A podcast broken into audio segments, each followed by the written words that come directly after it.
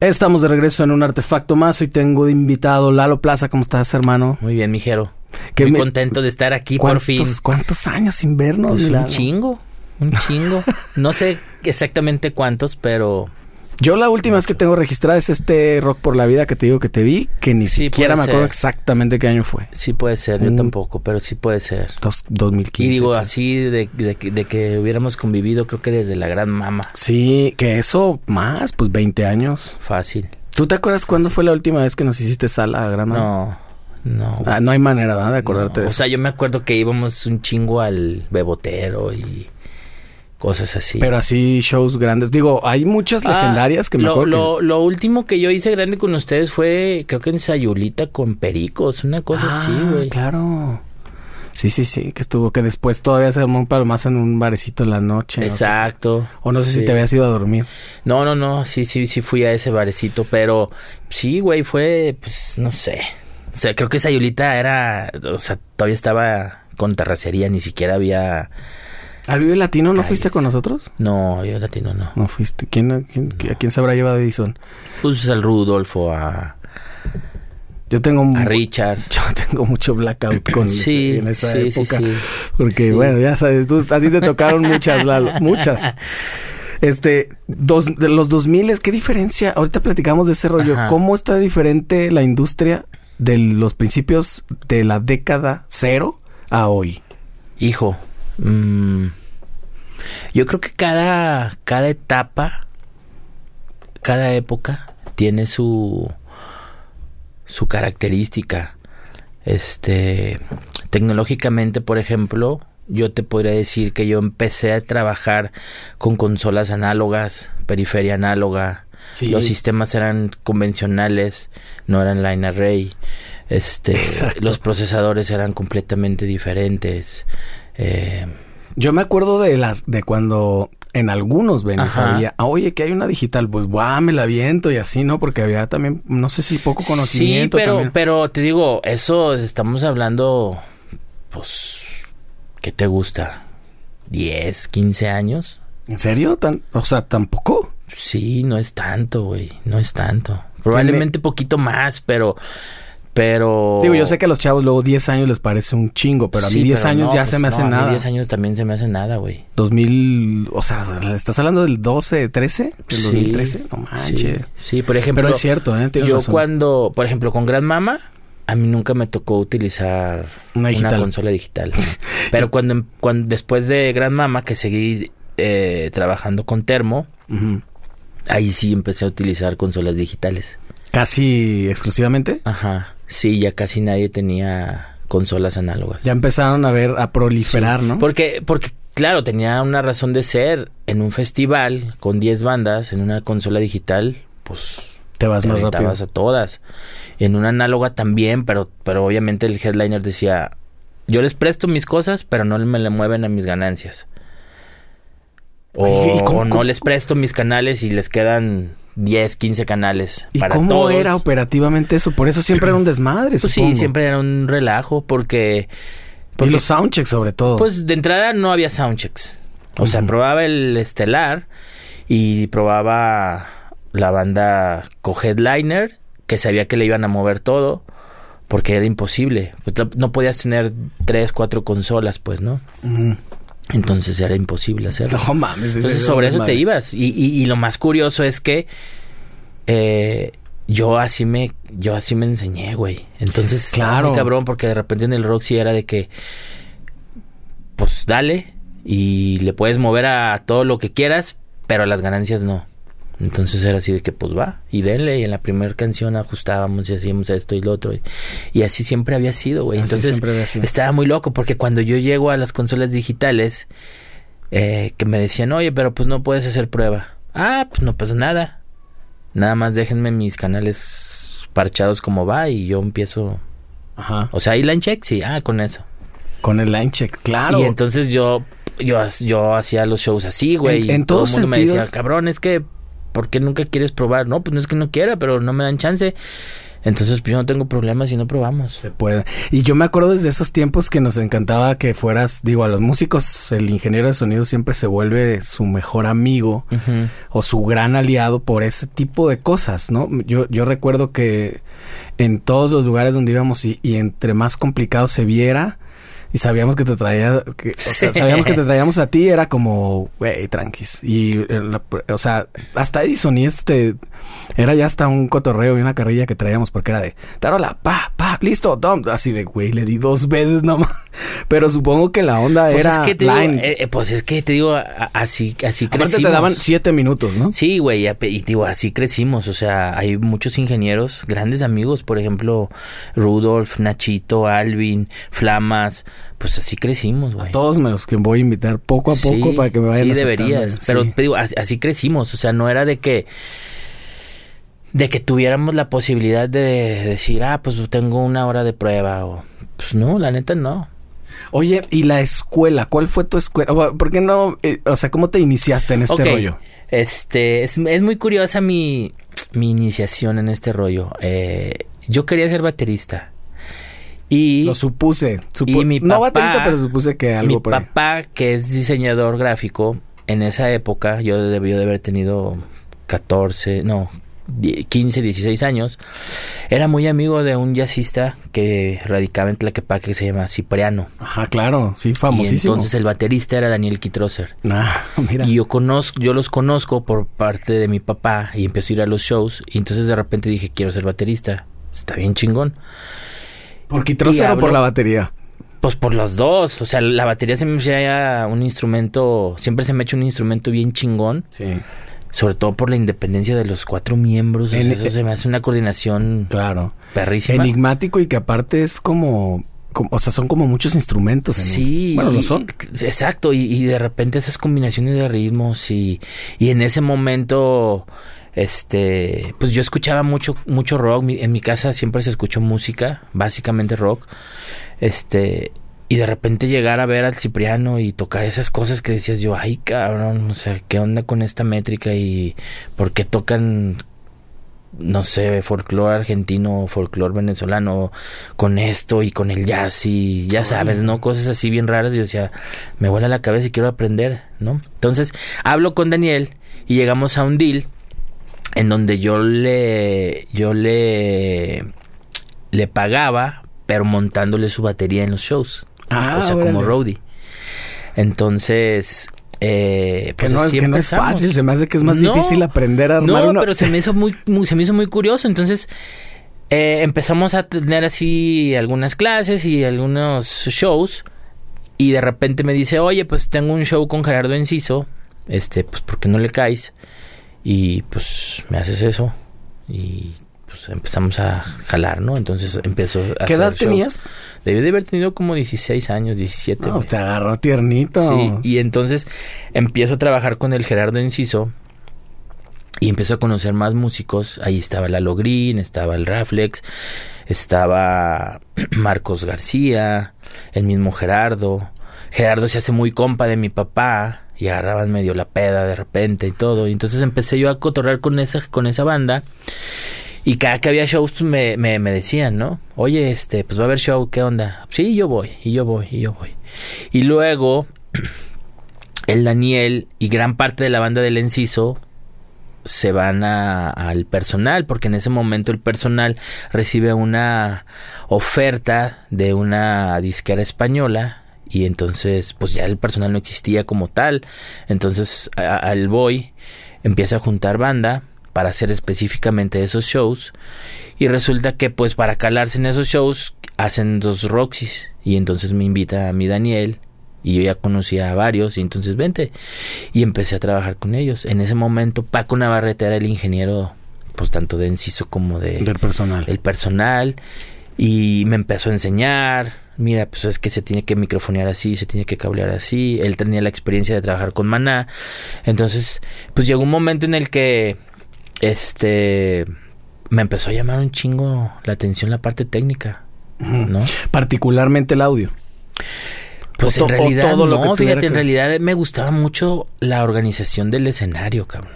El audio no, el audio lo, lo agarré una vez que Navarrete no podía hacerlo. En, en ese, ese- esa vez eh, también nos ayudaba mucho Magú y Lalo Sandoval. Y de repente un día dijo Navarrete, pues yo no lo puedo hacer, güey, me voy con Maná. Dale. Y yo así de que no, cabrón, espérame, pues ¿Pero en dónde? ¿En un show con el en un show con el personal eh, fue en un show que eh, nos invitó la cervecería Corona en la plaza que está eh, que, aba- que abajo hay una plaza en López La Mateos. Plaza Millennium. Ajá. Es que no lo puedo creer porque esa vez Esa madre, yo no creo que hayan tocado muchas veces ahí. Esa vez yo No, estaba tocamos ahí, una vez nada más. y cuando vino Kitroser al, al otro podcast que tenía, Ajá. me platicó que por cierto viene mañana. Ok. Este, le dije, yo estaba ahí. Entonces es loquísimo, seguramente me lo va a platicar mañana, de que tú estabas ahí, Kitroser estaba ahí, yo estaba sí, ahí. güey. Sí, sí, público. sí, es, curi- es muy curioso. O sea, te voy a decir que estoy seguro que fue después del 96. O sea, Sí, fue puede como ser. un, eh, probablemente cerca del 99. Puede ser, yo soy malísimo con las fechas. La verdad es que me acuerdo de muchas cosas, pero no, Pero por la edad te puedes acordar, Sí, yo creo. más o menos. Pero te digo, entonces hacemos eso. Este, y pues fue mi primera vez con, con el personal haciendo. Pues sonó chido. sala, bueno, a mí se me hizo chido porque me acuerdo que a mí sí me... me- Pero también es que. Y digo, pues tú no me dejarás mentir. O sea, conoces a gran parte de esa generación, pero la verdad es que eran unos musicazos, Sí, cabrón. Y entonces, claro. toda, toda mi escuela, más que técnica, porque tengo que reconocerlo, mi escuela en el personal, más que técnica, era auditiva. Y entonces de repente Lalo Gris me decía, es que mira, yo mi combinación con mi mesa boogie, mi pedalera y mi guitarra es así, y uso estos efectos y me dan esta distorsión y esto. Y el boy que a pesar de que no era el gran bajista, también de, de repente tocaba unas líneas de abajo que me decían, no, es que esto tiene que ver con el reggae y escúchate esto. Y luego Oscar, el otro guitarrista, me pasaba miles de cassettes de que, güey, escúchate a esta chica africana y luego este, y Navarrete pues ni se diga, güey, ¿no? Entonces Navarrete era el máster del reggae, entonces escúchate esto y todo. Entonces, realmente mi educación auditiva me valió más a la hora de poder mezclar que lo técnico, porque yo no entendía que era una ganancia, yo nada más sabía que si estaba en rojo tenía un pedo.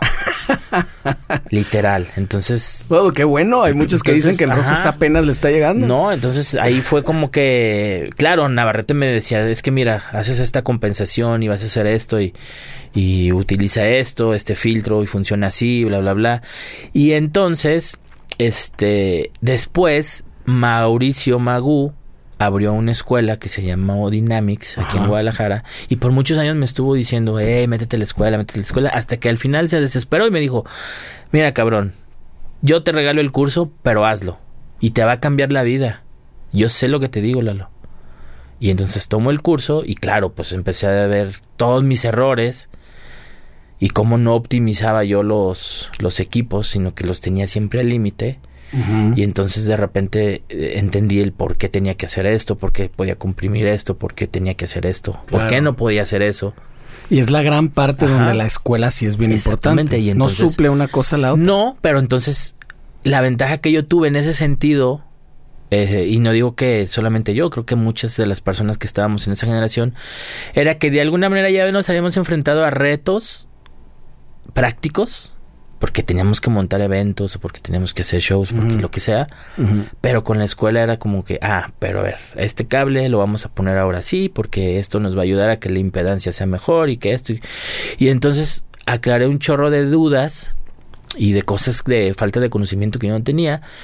Entonces, claro, cuando empiezo ya a mezclar con esos conocimientos, pues sí tenía yo una diferencia muy marcada porque optimizaba mucho las cosas, ¿no? Entonces era muchísimo más relax para mí, pues, ¿no? Y le perdí mucho el miedo a las consolas. Al principio le tenía mucho miedo.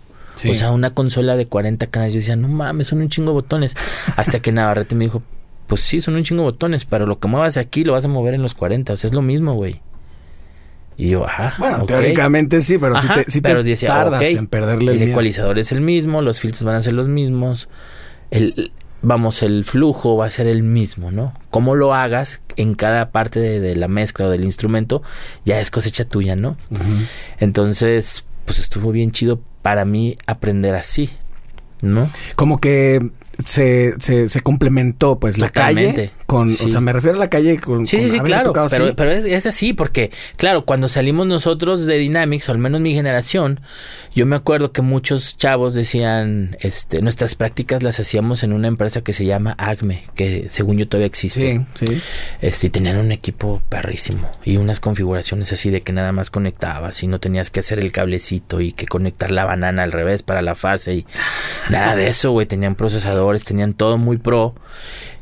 Entonces, claro, todo el mundo decía, pues es que yo saliendo voy a hacer esta producción, yo voy a hacer esto y, y- y su realidad era de que no, güey, vas a ser un grupo versátil y no por menospreciar a los grupos versátiles, pero no tenían la infraestructura. Claro. Entonces, pues sí, pero ¿sabes qué? Pues este baffle no suena. Pues a ver, hay que checarlo y hay que abrirlo y hay que ver esto y, y el cable y no, pues es esto. Y, y entonces todo el mundo decía, ah, cabrón, pues es que nada que ver con la escuela. Y yo no, pues porque yo ya había empezado de la otra forma. Entonces, Claro. claro, cuando me ponen equipos que pues nomás llegas y conectas, yo decía, ah, pues a huevo, vámonos. Sí, ¿Sí sí, me sí. explico? Un poco lo que hablábamos de las pruebas de sonido hace rato Ajá. este, que no tenías tiempo. Pues yo sí tenía el tiempo porque pues yo ya había hecho la otra parte. O sea, si, si había prueba chido y si no había prueba, me daba lo mismo. O sea, fue un poco circunstancial entonces Sí, el verte de- totalmente. delante o detrás de una, de una Sí, consola. Totalmente. Luego me, me- o sea, claro, a partir de, a partir de los retos que me ponía el personal, porque en realidad el personal fue la primera banda que yo mezclaba, mezclé. A partir de los retos que ellos me, me, me ponían, este, pues claro, me empezó a gustar más la parte del audio, ¿no? Y justo fíjate, me, me hicieron, nos hicieron una entrevista a Andrés y a mí hace unos meses para la Gaceta Universitaria, en donde justo comento yo esa parte. Eh, mi interés ya en, en, en ser, en pertenecer a la parte técnica de repente se convirtió en una cuestión meramente económica, porque hacíamos shows con el personal y a mí me pagaban, al crew le pagaban y a los músicos no. Y yo decía, ¿cómo? O sea, estos vatos son los que producen toda la música, son los que... ¿Por qué no les pagan? Y llegué a la conclusión y dije, no, pues no, cabrón. Yo prefiero ser técnico y que me paguen Claro. a ser músico y que no me paguen. Porque hacíamos cosas chidas y ganaban bien poquito. Pero siempre el manager, que en ese momento era Alejandro Rizo, siempre llegaba y me decía, a ver, Lalo, pum, flota, pum. Este, y así, ¿no? Enti- ¿Entiendes por qué fue eso? ¿Ahora lo entiendes? Pues sí, porque pues somos el equipo de trabajo. Claro. Pero al final de cuentas yo no entendía en esa en esa época yo decía, pero pues estos son las estrellas, güey, ¿por qué O sea, eh, claro. Está, No. O sea, está bien que lo hayan hecho así porque, claro, lo primero son los gastos y hay que cubrir con la gente que está trabajando, el equipo de trabajo. Sí. Pero no está bien Sí, que los pero, pero músicos yo se vivía en una, en una idea de que pa, pues los músicos Son van los- a ganar y ellos van a ser millonarios. Claro, ¿no? claro, que, era lo- que es lo ideal. Ajá. El tema es que, no, Este- que no luego no sucede, pues. Sí, pero digo, probablemente ahora sea un poquito más equitativo porque ya hay como más este más razonamiento de cómo se maneja una industria. En esa época la verdad es que las bandas se generaban o se creaban por el gusto de tocar, cabrón. Sí. Por el gusto de tocar. No digo que ahora no. Ojo, no digo que ahora no. Pero ahora sí lleva esa Pa- parte de que... pateaste el balón justo cuando iba a rematar porque te iba a preguntar eso, ¿qué es que ahora no? No, creo que, creo que ahora sí. Pero ahora, todos los chavos, y digo, me refiero a chavos por proyectos nuevos, tienen muy claro que sí pueden vivir de esto. Y depende de ellos cómo trabajen, Claro. viven bien o viven. o Y empiezan a estructurarlo. ¿Te Ajá. refieres a chavos tipo así, los Venado Meraki, que ahorita me lo platicabas? Sí, pues digo, bandas nuevas en general, no chavos como tal, este, pero bandas nuevas, o sea, eh, en tu época o en nuestra época, las bandas se juntaban y hacían música por hacer música y de repente tocaban y si los empezaban a invitar, pues como que lo empezaban a ver medio en serio, pero generalmente todos tenían trabajos con los que sobrevivían Sí. nadie se dedicaba 100% a la música y los que se dedicaban 100% a la música tocaban en todos lados, güey. Como gran mamá. Sí, exacto. Tocados en 15 yo me acuerdo años que con Gran Mama, ahora, ahora que lo, fíjate, ahora que analizamos ese fenómeno Gran Mama, Gran Mama pudo haber sido un megabandón. Yo siempre lo he dicho, claro. Pero por El- puras la cosa es que estábamos sobreexpuestos en Guadalajara. Eso sí. Entonces, nunca le apostamos al salir, porque éramos muy grandes y entiendo la parte económica, pero nadie lo veía como su proyecto de vida. O sea, todos decían que sí, pero la neta era que no. Exacto. Entonces nadie le apostaba, nadie le metía varo. Y toda la responsabilidad de repente caía en Edison, que hasta cierto punto era medio injusto. Y bueno, también por otra parte, pues el Edison buscaba la forma, pues, Claro. ¿no? De ese, de, en esa época. Pero gracias a Edison lo que se hizo de Gran Mama, pues fue, pues, fue por él, cabrón. Porque, Sí. porque él era el único que tenía esa perspectiva. Fíjate, ahorita que mencionas a Edison, empezaste a trabajar con él, supongo, en el Roxy. Sí. Porque ahorita que hablas del Roxy, seguramente no te acuerdas, pero yo ahí te conocí. Sí, yo me acuerdo que conocía mucha gente ahí. Te, te- de- te voy a decir así, pero de mí no. Te voy a decir porque ah, hice un, imagínate, súper ingenuo. Debió haber sido el, pues sí, el 98 o algo así. Hicimos un festival Ajá. eh, al cual fueron ocho personas, güey. Ocho personas, güey, en el Roxy. Con boletos y todo el pedo. Y me acuerdo que estaba y trabajaba, estaban de socios, me parece, Edison con Christopher. Ajá. Y tú estabas operando. Sí. Y pues tú bien, profe, bien profesional, operaste. Sí. Porque tocamos. Sí, Dijimos, sí, vamos sí. a tocar, o sea, aunque haya, entre nosotros nos vamos a escuchar. O sea, todo mal planeado, mal todo, fue un pedo para poderle pagar. Que eh, yo ahí fue que más o menos tuve, entablé relación con Edison Ujú. con el pie izquierdo porque me estuvo cobre y cobre y cobre. Sí. Porque le urgía, pues justo me acordé por ese rollo que decías que primero era pagar lo técnico. Y me acuerdo que como, como que me regañó, güey. Antes de que empieces a tocar necesitas pagarle al ingeniero y así la producción y bla, bla. Y me dio una clase rápida, ¿no? Eh, pero ahí te conocí en ese tiempo, que fue antes del 2000. Sí, sí, seguramente. Yo terminé de trabajar en el Roxy, pues cuando lo cerraron, su última etapa, que debe haber sido como en el 2002, 2000, por ahí. Sí. Este, sí, entonces te digo, con Gran Mama, eh, que es que además es un proyecto que a mí me, me, me encantó, cabrón, porque porque tenían la mera vibra, güey. Sí. Pero en el escenario se olvidaba todo, porque yo me acuerdo que también. Yo, yo recuerdo también que hicieras muchos corajes por eso, por la falta de, de organización. Sí, porque claro, eh, algo que yo tengo que reconocer muy cañón es que cuando empecé a trabajar con Daniel Kitroser, con toda las, la, la gente del personal y con Gerardo Enciso, eh, tenían una estructura de trabajo, güey. Y esa estructura de trabajo la crearon entre ellos y Paco Navarrete. Y claro, Paco Navarrete porque venía de trabajar con Maná, entonces de repente Paco decía, No, a empezó a calcar cosas, Sí, ¿no? decía, no, ni madre, no vamos a hacer así. Nuestros horarios van a ser así y primero va a pasar esto y luego esto y luego esto y esta es nuestra estructura de trabajo. Y si no es así, yo no le entro. Y claro, entonces, pues de repente yo decía, no, pues así no es, es así. Ajá. Entonces con ustedes yo batallaba un chingo porque decía, puta, güey, es que neta, o sea, hay que hacerlo así porque Oye, nos vamos que a ayudar. acuérdate y- incluso la, la logística. Sí, O sea, claro. la- la- aquella vez que tocamos en Monterrey y acto seguido en Real de 14. O sea, ¿cómo es posible que planees Sí, una gira así como estrella, güey? Sí, no, no, pero además, o sea, deja tú lo de estrella. O sea, muchas veces así se tiene que hacer.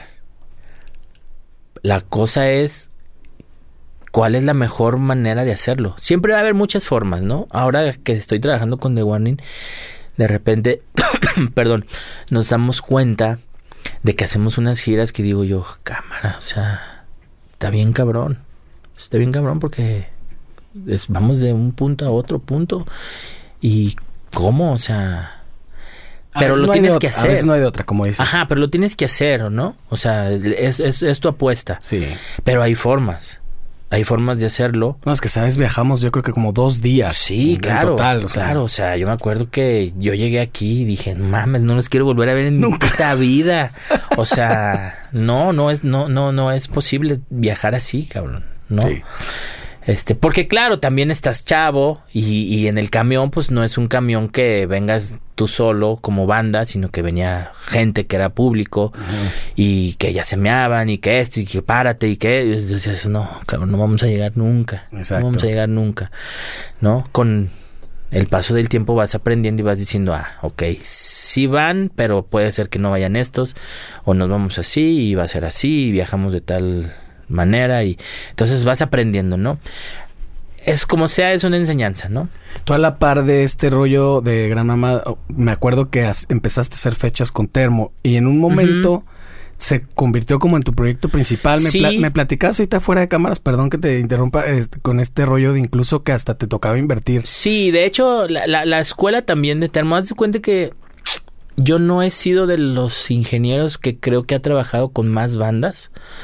Este, siempre he creído que el, el apostarle a un proyecto eh, me va a dar a mí más emocionalmente, probablemente económicamente no, obviamente, Sí, claro. pero pero me ha dado muchísimas más satisfacciones y, y mi curva de aprendizaje ha sido creo que muy grande porque he visto las cosas que no, o sea, de gran mama tengo la experiencia de decir hay 70% más cosas que no tenía que hacer una banda que las que sí se tenían que hacer. Yo tengo la tentación fuerte de hacer un antilibro o un antimanual, justo con esa Pues inspiración. Hay que hacerlo, ¿no? hay que hacerlo, güey. Sí hay porque- cosas que no hacer. Sí, claro.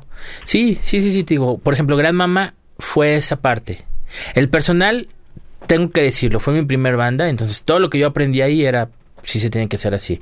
Probablemente de las cosas que yo descartaría del personal era, eh, o sea, que yo, que yo dijera, esa parte no me gustó, era meramente el hecho de que, de que no, no le dedicaron el tiempo necesario para explotar. Y que estaba difícil porque, pues claro, el personal cuando a mí me tocó ya era el personal. Sí, ya había sido una banda de culto. o sea, está y además sin. Julio y sin Sí, todo eso. exactamente, exactamente, ¿no? Entonces era otra estructura, pero funcionaba.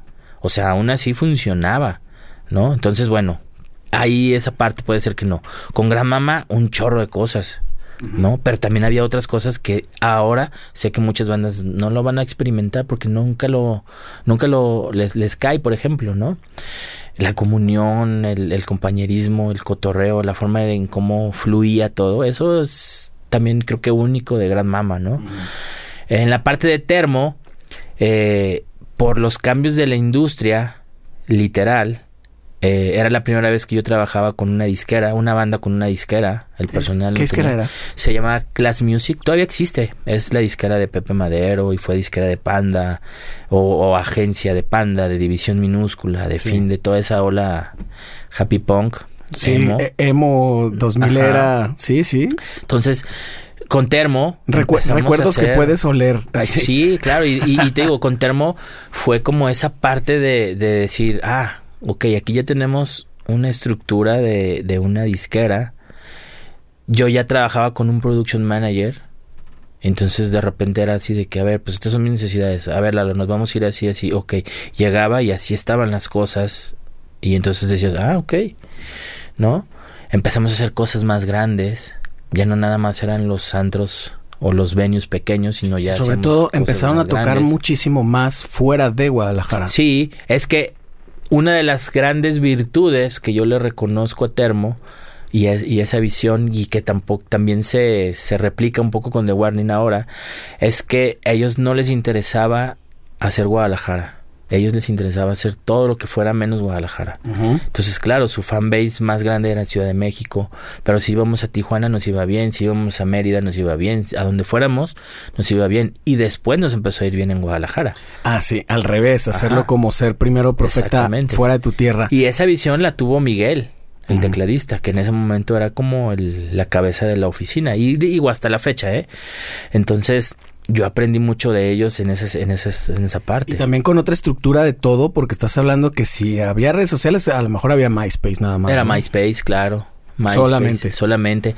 Y claro, o sea, de repente cuando yo me integro a la parte de la oficina que hacíamos, una de las cosas que aprendí también con Termo es que siempre las bandas tienen que tener su oficina interna. No importa si tienes más oficinas, pero la interna es la que tiene que marcar el ritmo de hacia dónde va la banda, porque son los que tienen la idea de hacia dónde se quiere dirigir el proyecto. Ujú. ¿no? Los demás pues, son los que van a hacer que se ejecute esta, esta idea y van a negociar si conviene o no o van a proponer otras cosas, ¿no? Que era el, el caso de Class. Pero al final de cuentas nuestra oficina siempre era de que, ok, vamos a hacer así y nuestros viajes son así. ¿Lo vamos a hacer por tierra? Sí, pero así. Y entonces yo fue cuando empecé a tener logísticas de salidas, de hoteles, este de pruebas de sonido. Oye, pues de- entonces empezaste a vivir el sueño porque como me cuentas a tu, a- en tu inicio, o sea, como que el audio no era lo principal que te llamaba, te No. llamaba toda la atención y la, más bien, te llamaba la atención toda la producción y Sí. la logística de Sí. llevar a cabo un show y ya Sí. estabas haciendo eso. Sí, y entonces te digo, Qué chido. con, con, con Termo, este, no, creo que no porque con las otras bandas no lo pudiéramos hacer, sino porque realmente su visión era diferente. Te digo, yo creo que si Gran Mama hubiera tenido esa visión de explotar fuera, otra cosa hubiera sido. Sí, sí, sí. No, Otra pero- cosa hubiera sido. Bueno, por eso, por eso, si no, no tendría sentido el libro que, del que te hablo. Exactamente. Y entonces con Termo empezamos a experimentar esto. Eh, me toca la parte en donde ellos se tienen que... No se tienen que, más bien se van a grabar a Suecia. Y entonces yo decía, ay cabrón, o sea, qué chido que tengan esa visión y, y con este productor y, y la, la disquera le apostó y se van y regresan con un super disco y entonces empieza la parte de promoción y empiezas a enfrentarte a que, ok, vamos a hacer shows para EXA, vamos a hacer shows para eh, Máxima aquí en Lo que significa gratis. Gratis y sí y no, porque al Cruz siempre le tenían que pagar. Claro, nos paqueteaban porque Gratis es promoción, van por, por la mitad. Ok, pero a mí me pagas, Claro. ¿no? Entonces empezamos a hacer eso y empiezan a generarse shows muy interesantes con buenas propuestas económicas. Por ejemplo, con Termo hice, hice yo cinco veces el Vive Latino, güey. Cinco, Cinco veces. veces. Y ellos lo hicieron creo que dos veces más, pero yo ya no estaba con ellos. Este, ¿Distintos escenarios? mm, distintos escenarios. Nunca hicimos el, el, el grande, pero sí empezábamos, por ejemplo, en el en esa época, creo que sí ya estaba la car- carpa intolerante y luego otro que estaba en una cancha y luego otro más grande que era como el segundo y así, ¿no? Entonces, este, pues digo, hacer cinco veces el Vive Latino también era así como neta, güey. Sí. Sí, sí, era, era una locura porque Sí, era... porque era un año sí, un día, un año no, un año sí, un año no, un año sí, un año no. Y como te lo cuento, pasó una década. Ajá, entonces de repente era eso, ¿no? O con Panda y con división minúscula, una vez hicimos el Foro Sol eh, para un proyecto que se llamó Prepa Sí. Entonces hicimos dos veces el Foro Sol y también era así como, wow, cabrón. Las tres, cuatro bandas con Las- Foro Sol. ajá, Sí, sí, sí, era un proyecto. Era un Ajá. proyecto que se tenía ahí en Ciudad de México. Y pues eran las bandas que estaban como de moda. Sí. Y no nada más fuimos nosotros, o sea, eh, también estuvo yo, Finde, estuvo mm, estos de Inside, creo, Ajá. este Deluxe, o sea, era toda esa Toda esa movida. era un festivalito como de seis, siete bandas. Y este, pues ahí entre ellos Pero, estábamos. pues, lo aprovecharon Era el Foro lo- Sol, cabrón, decíamos cámara, ¿no? Pues O algo sea, sin precedentes, ¿no? De sí. una corriente nueva. Sí, exactamente. Entonces, este, pues también enfrentarte a ese tipo de producciones, este tipo de retos, porque no es lo mismo mezclar en un bebotero y no por menospreciarlo. No, no, ojo, claro. Técnicamente, no. Técnicamente te enfrentas a cosas muchísimo más complejas, ¿no? Este tecnológicamente también ya es otros sistemas, otros tipo de ajustes, cosas así. Entonces para mí era así como que, ah, mira, ok, y le vas aprendiendo y le vas aprendiendo y le vas aprendiendo, ¿no? Entonces eh, con Termo empecé a vivir ese tipo de cosas, ¿no? Como Eh, ya mucho más pro. Sí, ya era muchísimo más pro. Y, y pero también tenían su contraparte, ¿no? Que ya era lo que hablábamos hace rato. O sea, nadie le quería invertir, ¿no? Llegó un momento en el que hubo muchos conflictos. Hasta el día que llegó el momento en el que yo dije, yo ya no puedo porque todos son mis compas y está cabrón. Y se están Entonces, peleando. Sí, entonces también yo ya no le quiero estar invirtiendo a algo que pues no sé si va a pasar o no va a pasar. Entonces, tan tan, ¿no? Y entonces, este, yo me salgo. ¿Y pasó finalmente? Sí, pues no, no pasó, o sea, se desbarataron. Creo que ahora se están volviendo a juntar. Tienen un show por ahí de noviembre. Al cual me invitaron, pero no puedo porque Sí. tengo un show con The Warning justamente ese mismo día. Pues luego, lo- lo- luego es lo que les queda. No sé qué piensas tú de esta cosa, así como un, ah, ah, un paréntesis pequeño en, en la en tu historia. Pero estas bandas que apelan a la nostalgia. Sí. Te lo digo en el, en el caso de Gran Mama que o- o más bien evidenció porque no funcionó en su tiempo y ahora menos, güey. ¿Sabes? Porque las personas seguimos siendo lo- las mismas. Cambiamos a lo mejor, pero ahora con menos tiempo porque estamos mucho más grandes y con, claro. con- ya con omeprazol y la chingada. Pues es que al final de cuentas yo sí soy de la idea de que eh, si vas a revivir algo, nada más por hacerlo, está bien. Pero si lo que quieres es que realmente funcione, tienes que cambiar y tienes que aprender de la curva de aprendizaje que tus mismos errores que, que, tuviste, ¿no? Exacto, tanto de las cosas buenas y sobre todo de las cosas malas, porque no los puedes replicar, porque si los replicas se replican ahora maximizados Exacto. y entonces ya es imposible trabajarlo, ¿no? Pero esta oleada de, de que se viene otra vez eh, bandas refrito es a nivel mundial, güey. Yo sé, Ah, es pero ese mundial. consejo que acabas de, de dar es enorme, ¿eh? Ojalá que no lo de, Pues no lo tienen que- en saco roto muchos de los amigos que están Ajá, pensando. pues es, es que es que al final de cuentas y yo te lo digo personalmente, o sea, yo ahora soy un Lalo Plaza completamente diferente a lo que era en esa época, en el, en- en- cuando yo trabajaba con ustedes y en el Roxy, yo estaba muy mal, cabrón, o sea, yo era bien enojón y con todo mundo me peleaba y me gustaba que las cosas fueran de una forma, pero nunca entendí que pues no todos traen la misma, el mismo chip que yo, cabrón, ¿no? ¿Y, y sientes ahora que se te no. quitó? ¿Se te fue bajando? Sí, no, no, por totalmente, güey. O sea, ahora. ¿Cómo lo lograste? Eh, pues a base de fregadazos. ¿Ah, sí? Sí, no es como que te llevaron a no. terapia y así. No, no, no, porque me, me- me voy dando cuenta. Claro, había muchas bandas que de repente ya no querían trabajar conmigo porque me, y me decían, no, cabrón, es que eres bien gruñón. Los mismos termo. O sea, los mismos termo llegaron a decirme, es que eres bien enojón, güey. En vez de que nos enseñes las cosas de una manera, es pa. Y entendemos que, la, que el rush y que todo, estoy de acuerdo. Pero hay mil formas de decir las cosas y tenían razón. Sí. Tenían razón. Me están llegando muchos flashazos mientras sí, lo cuentas, claro, ¿eh? güey, claro, claro. O sea, con, con Gran Mama era con la banda con la que yo más batallaba. Esa era la realidad. Pero entonces, claro, después de, de, de que dejo de Salu- trabajar saludos con amigos Gran Mama. Sí, saludos Chinguen a, su madre, le hicieron una le hicieron una hernia y atal al pobre lado. Entonces, este, después de Gran Mama, perdón, después de Termo, Ya estamos en termo. este, se viene una crisis cuando la famosa influenza H, sí, no sé sí, qué, bla, bla, bla, bla, bla. Y entonces Debe haber sido todo 2009. el cotorreo sí. del mainstream se acabó. O sea, dejó de existir ese, ese rollo. Pero fue poco ¿no? tiempo, ¿no? Fue poco tiempo, pero, pero se, se acabó. Entonces empezó a haber ese declive de todo el cotorreo emo. Y claro, eh, la, curva de aprendizaje para las nuevas generaciones y nuevos proyectos empieza a ser, tenemos que hacerlo independientemente. ¿No? Y entonces empiezan a salir proyectos como Technicolor Fabrics, como Caloncho, Siddhartha empieza a, a subir más, este Porter que en ese momento se habían separado, pero también como que empieza a volver a, a- a integrarse, eh, y así a nivel república, ¿no? Que es lo que le llaman el cotorreo indie o medio hipster, todo ese cotorreo, pero, pero lo más interesante de ese movimiento es que empiezan a tener una visión, una visión de vida a partir de su trabajo.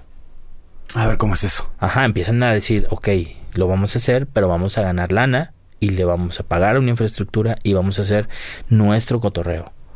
Que yo lo asocio mucho también con este fenómeno del hip hop ahora aquí en México. Claro. Que está chingoncísimo, ¿eh? Chingoncísimo. Chingoncísimo. No necesitan de nadie. Y que se No autogestiona. necesitan, exacto, no necesitan de nadie. O sea, la prueba de que sí puede funcionar un proyecto así es eso. Fíjate lo que me estás diciendo, que en los... Que esta movidita tipo de segunda década del 2000, por Ujú. ahí, eh, empezaron a entender que podían vivir de su propio arte. Sí. Cosa que no había hecho ni el personal ¿no? eh, antes de los, del 2000, ni Gran Mama y más o menos tampoco Termo. Sí, no, no, no, pero también tiene que ver con todas estas facilidades tecnológicas. Esto que estamos haciendo aquí, Sí. en esa época no lo podías hacer. No, ni en O sea, porque tú no podías tener ni un software, ni una computadora así, ni los micrófonos, porque era carísimo.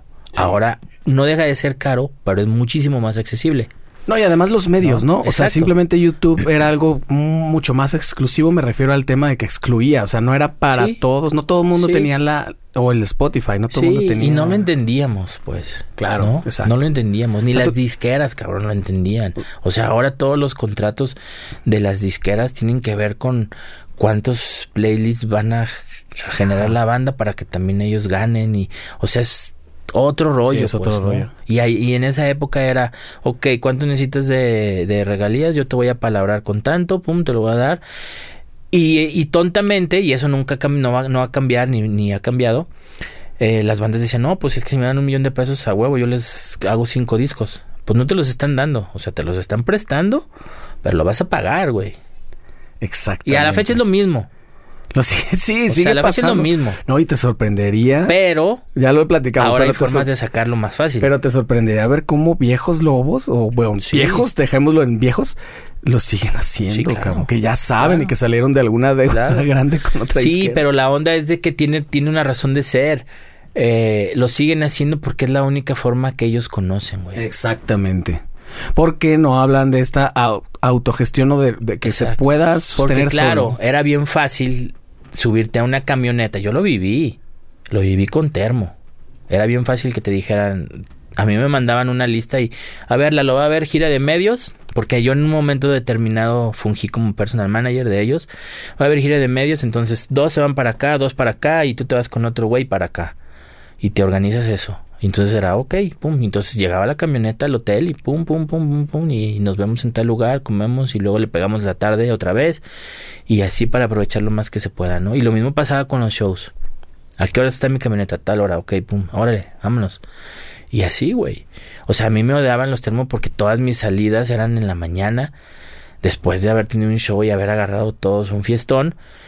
Miguel y yo, pues nos íbamos a Pues dormir. a mí me vale Y güey. porque como porque nosotros manejábamos, porque nos teníamos que ahorrar el chofer para que nos rindiera más el dinero. Claro.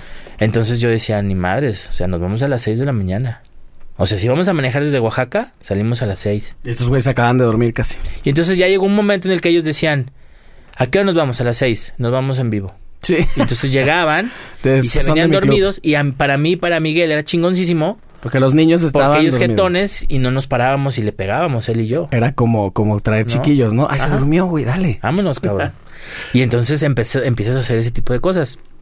Pero sí está bien chido que te digan lo que tienes que hacer. Porque ya no tienes tú que generar esa parte. ¿No? La desventaja es que todo cuesta. Sí. Entonces, estas nuevas generaciones era, ah, hay que hacer medios, ok. Una persona de medios, clávate a conseguir todas esas entrevistas. Ok. Y ya les pasaban a estos chavos y ya iban. Y ellos mismos eran autosuficientes. Entonces no necesitaban de una disquera. Porque además funcionaba no tener una disquera. ¿Por qué? Porque te empezaban a pagar por Spotify, te empezaban a pagar por YouTube, te empezaban a pagar por todas las plataformas. Y tus presentaciones, que es donde Y tus siempre... presentaciones ya no tenías que darle una lana a la disquera, ya era para ti y de ti dependía si lo llenabas o no lo llenabas. Este y ya, pues entonces, claro, o sea, entiendo que la, la vieja guarda todavía diga, no, es que estaba más fácil de la otra forma. Sí, brother. Y a lo mejor ahora ya no lo vas a poder hacer, pero entonces no te quejes que no tienes dinero. ¿no? Exactamente. Y los chavos no le tienen miedo a meterle. Ujú. Porque como tú dices, mucho como tú dices, a lo mejor tienen claro o más claro desde un principio que de esto es su proyecto Sí. en realidad. Sí, claro. Y es bien loco que lo leas de esa forma como, pues entonces realmente nunca fue la prioridad de todos, güey. O sea, me refiero a, a varios grupos que por los que pasé, por ejemplo. O sea, realmente no porque de haber sido así hubiéramos apostado todo, ¿no? Sí, pero te digo, tiene que ver con el con cómo cómo cómo fue evolucionando para bien y para mal la, la industria. Para bien porque se maximizó. O Claro. sea, y eso yo se lo aprendí a, a Manu Chao una vez que vino a Guadalajara. Tuve la gran fortuna de trabajar con él. Y de repente yo le decía, oye, tú no le tienes bronca a la piratería. Y me dijo, no, gracias a la piratería yo he recorrido el mundo. El que le tiene que tener miedo a la piratería es mi Es la disquera. disquera. Yo no, cabrón. Yo no. Claro. Yo siempre lo pensé, ¿eh? Yo siempre lo O pensé. sea, si me van a escuchar forma. en China y me llevan a tocar a China, yo no voy a tener una disquera que me invierta para ir a China. Y si ya la gente lo está escuchando allá, si la eh, gente lo consume, haces Claro. un mercado, que es lo que le pasa a Elis Paprika, por ejemplo, en toda esa parte de, Sí. de Japón, de China, de Mongolia. Pero también ella lo gestiona de una manera. Sí, lo, lo claro, lo, lo- o sea, vuelvo al punto, lo tienes que gestionar. Sí. Pero mi pregunta es, ¿cuántas bandas de acá y no digo de Guadalajara en general, de México, gestionan esos conectes para estar yendo año con año. O sea, Ellis el año pasado no fue por, por temas de pandemia. Pero cada año va. Sí. La estuve viendo en un podcast con Piro. Ajá. Que, pues es la primera vez como que la oía así muy claramente y platicaba de todo eso. Piro, Totalmente. Piro mismo estaba... Claro. Necesitamos a platicar porque... Es que, O sea, es que sí. me pareció una cosa así. Es que sí, lo que pasa es que Ellis no le tiene miedo a eso. Y su visión es, no me interesa hacer México, sí, pero no me voy a clavar a hacer algo en México que ya no pasó. No que no pueda volver a pasar, pero ya no pasó. En su mejor época estuvo y no se pudo, per- no permaneció y ya ahí. Pero en Estados Unidos, o sea, Ellis es de las de los proyectos que te puedo decir porque lo he vivido con ella que no sacan gran cantidad de dinero, pero sobreviven un mes tureando Estados Unidos y Canadá. Sí, y conozco a todos los músicos que tocan con ella y me dicen que, que pues está bien gestionado, está chido, está, es como... ¿qué, qué te puedo decir? Por lo menos muy raro que alguien lo haga, raro chido, sí, pues. sí, sí, sí, pero volvemos Extraordinario. al punto porque no le meten. ¿no? Ajá. O sea, no le meten. Claro. Y me he topado a bandas allá de amigos, no voy a decir nombres, pero, pero amigos, que, que dicen, no, es que yo si no tengo hotel, yo no la voy a librar. Ajá. Y tiene que ser un hotel tal. Y, y claro, cuando llegan a Guadalajara o a, o a México y hacen un balance de gastos, dicen, no, pues no salió. No, pues ya no quiero hacer Estados Unidos porque no sale. No, güey. O sea, no sale porque no lo generas. O sea, sí sale, pero gastas mucho. Hay que- Tienes que, exacto. empezar a, a- a- a- a bajarle a tus gastos y- e invertirle a otras cosas. Desde ¿no? eso, claro. Ajá. Entonces, por ejemplo, eh, con The Warning nosotros le invertimos un chorro a, a la merch. Bueno, la empresa le invierte mucho a la merch. ¿Por qué? Pues porque nos da grandes utilidades. Sí. Quiero llegar ahí, pero en tu historia de Termo empezaste a pasar por muchas bandas. Supongo es que todavía nos falta mucho. No, fíjate que, que de termo, en realidad yo me tomé como un break. Este, quedé muy harto. De la... de la escena, de que no pasaba nada, de que, de que no era como lo que yo creía y que iba a vivir siempre. Este, ya estaba yo con mi pareja, habíamos tenido eh, Ya eres papá ahí, ¿no? dos hijos. ¿Ya los dos? Ya teníamos a los dos. Entonces también dije, no me quiero perder tantas cosas del desarrollo de mis hijos. Entonces llegó un momento en el que dije Qué bien, qué buena decisión. que no, o sea, quiero estar con mi familia y quiero estar, claro, no alejado, pero las cosas que me salgan de un viaje cortito, eh, lo hago, pero agarrar una gira y eso, que además nadie giraba así, Ajá. nadie giraba así, o sea, no era que me fuera tres meses, la neta es que eso no pasaba. Entonces dije, no, mejor así. Y sí, hacía cosas, me invitaba a Alvin a hacer lo del Festival 212, me invitaba a Tavares a hacer, bueno, no, ni siquiera Tavares, o sea, sí, pero más bien Juan Gama, que tú lo debes de conocer. Claro, gran Él, amigo. eh, ellos eran parte de, de el- la carpa intolerante ULM. Entonces, este, yo me había hecho muy compa por, por los termos de Jerry, eh, Rosado y de Sal, que eran los encargados de intolerancia. Entonces empezamos a hacer una amistad y, y hacía muchas cosas con ellos. Y nunca me alejé al 100%, pero sí dejé de trabajar con bandas. Hasta que ¿Y qué estuviste haciendo eh, mientras? teníamos un, eh, bueno, mi exmujer tenía un negocio y yo trabajaba ahí. Y pues nos iba bastante bien. La verdad es que no necesitaba de la música para vivir bien. ¿Pero te hacía falta? En algunas veces sí, pero la neta es que no. O sea, sí quedé muy cansado y muy harto.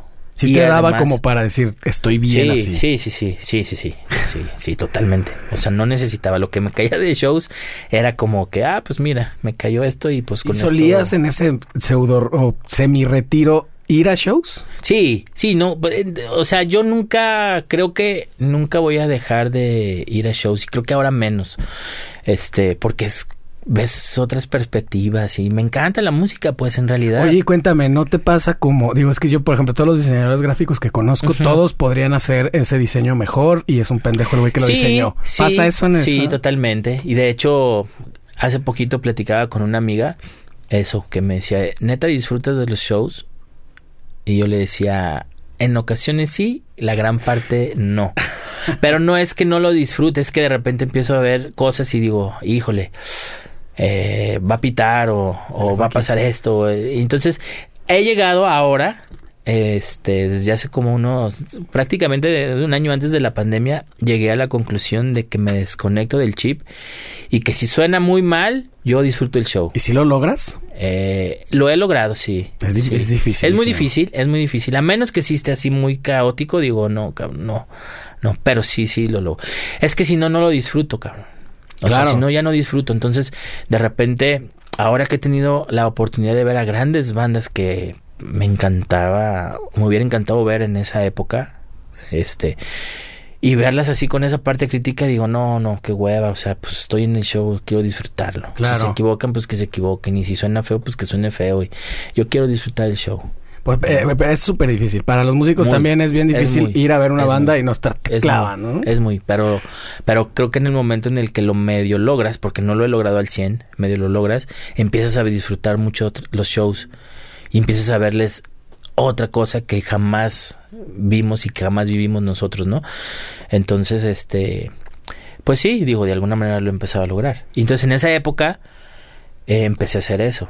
Empecé a ir a shows, a no trabajar con muchas bandas, hasta que me Y llega... ahí, y ahí inició tu etapa zen de ya no ser tan Sí, gruñón. sí, hasta que me llega la... Pero para esto fueron, pasaron como unos cuatro o cinco años, güey. Cuatro o cinco años. es un chorro. Es un chorro. Digo, sobre todo que estás hablando de que una de las razones era el desarrollo de tus hijos, pues cuatro o cinco años. Para eso Sí. es muchísimo. Sí. Es prácticamente que la primera infancia. Pues sí, sí, y que además estuvo, para mí estuvo perrísimo. Poca porque con mis hijos pues te tocaron no me perdí de muchas cosas. Este, pero claro, entonces, después de un tiempo, me invita Jerry, junto con Esdena Bañuelos, Que también la debes de Sí, conocer, claro. a hacer un proyecto que se llama Circuito Indio, que era un ejercicio perrísimo, cabrón. Entonces, en una sociedad junto con una parte de Ocesa y otros socios, este, una cervecería y todo, empezamos a hacer un circuito en diferentes ciudades en donde la idea era que cada fin de semana, durante un mes, una banda tocara eh, tres o cuatro veces en el mes, en- en- por semana. Entonces, por semana. por semana.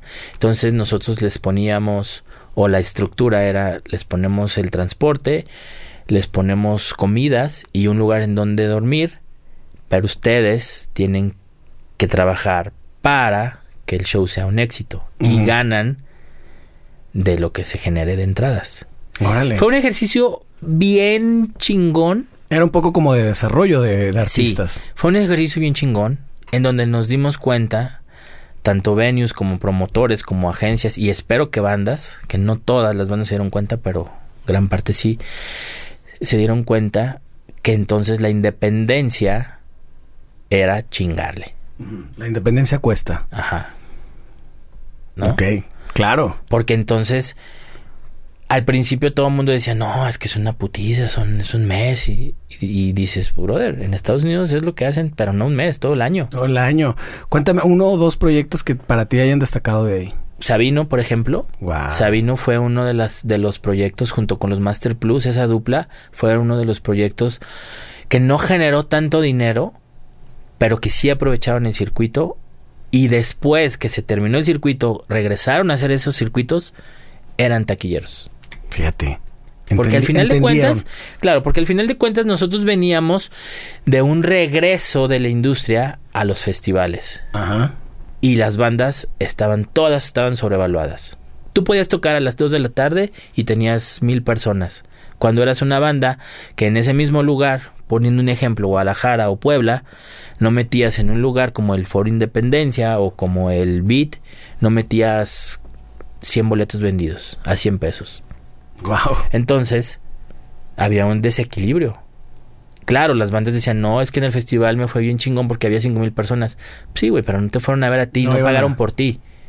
A mí demuéstrame que de esas cinco mil personas, el 10% van a venir acá con un cover de 150 pesos y te pago lo que me pidas de garantía. Hasta que no lo hagas, a mí no me funciona. Sí. Y no lo hacían.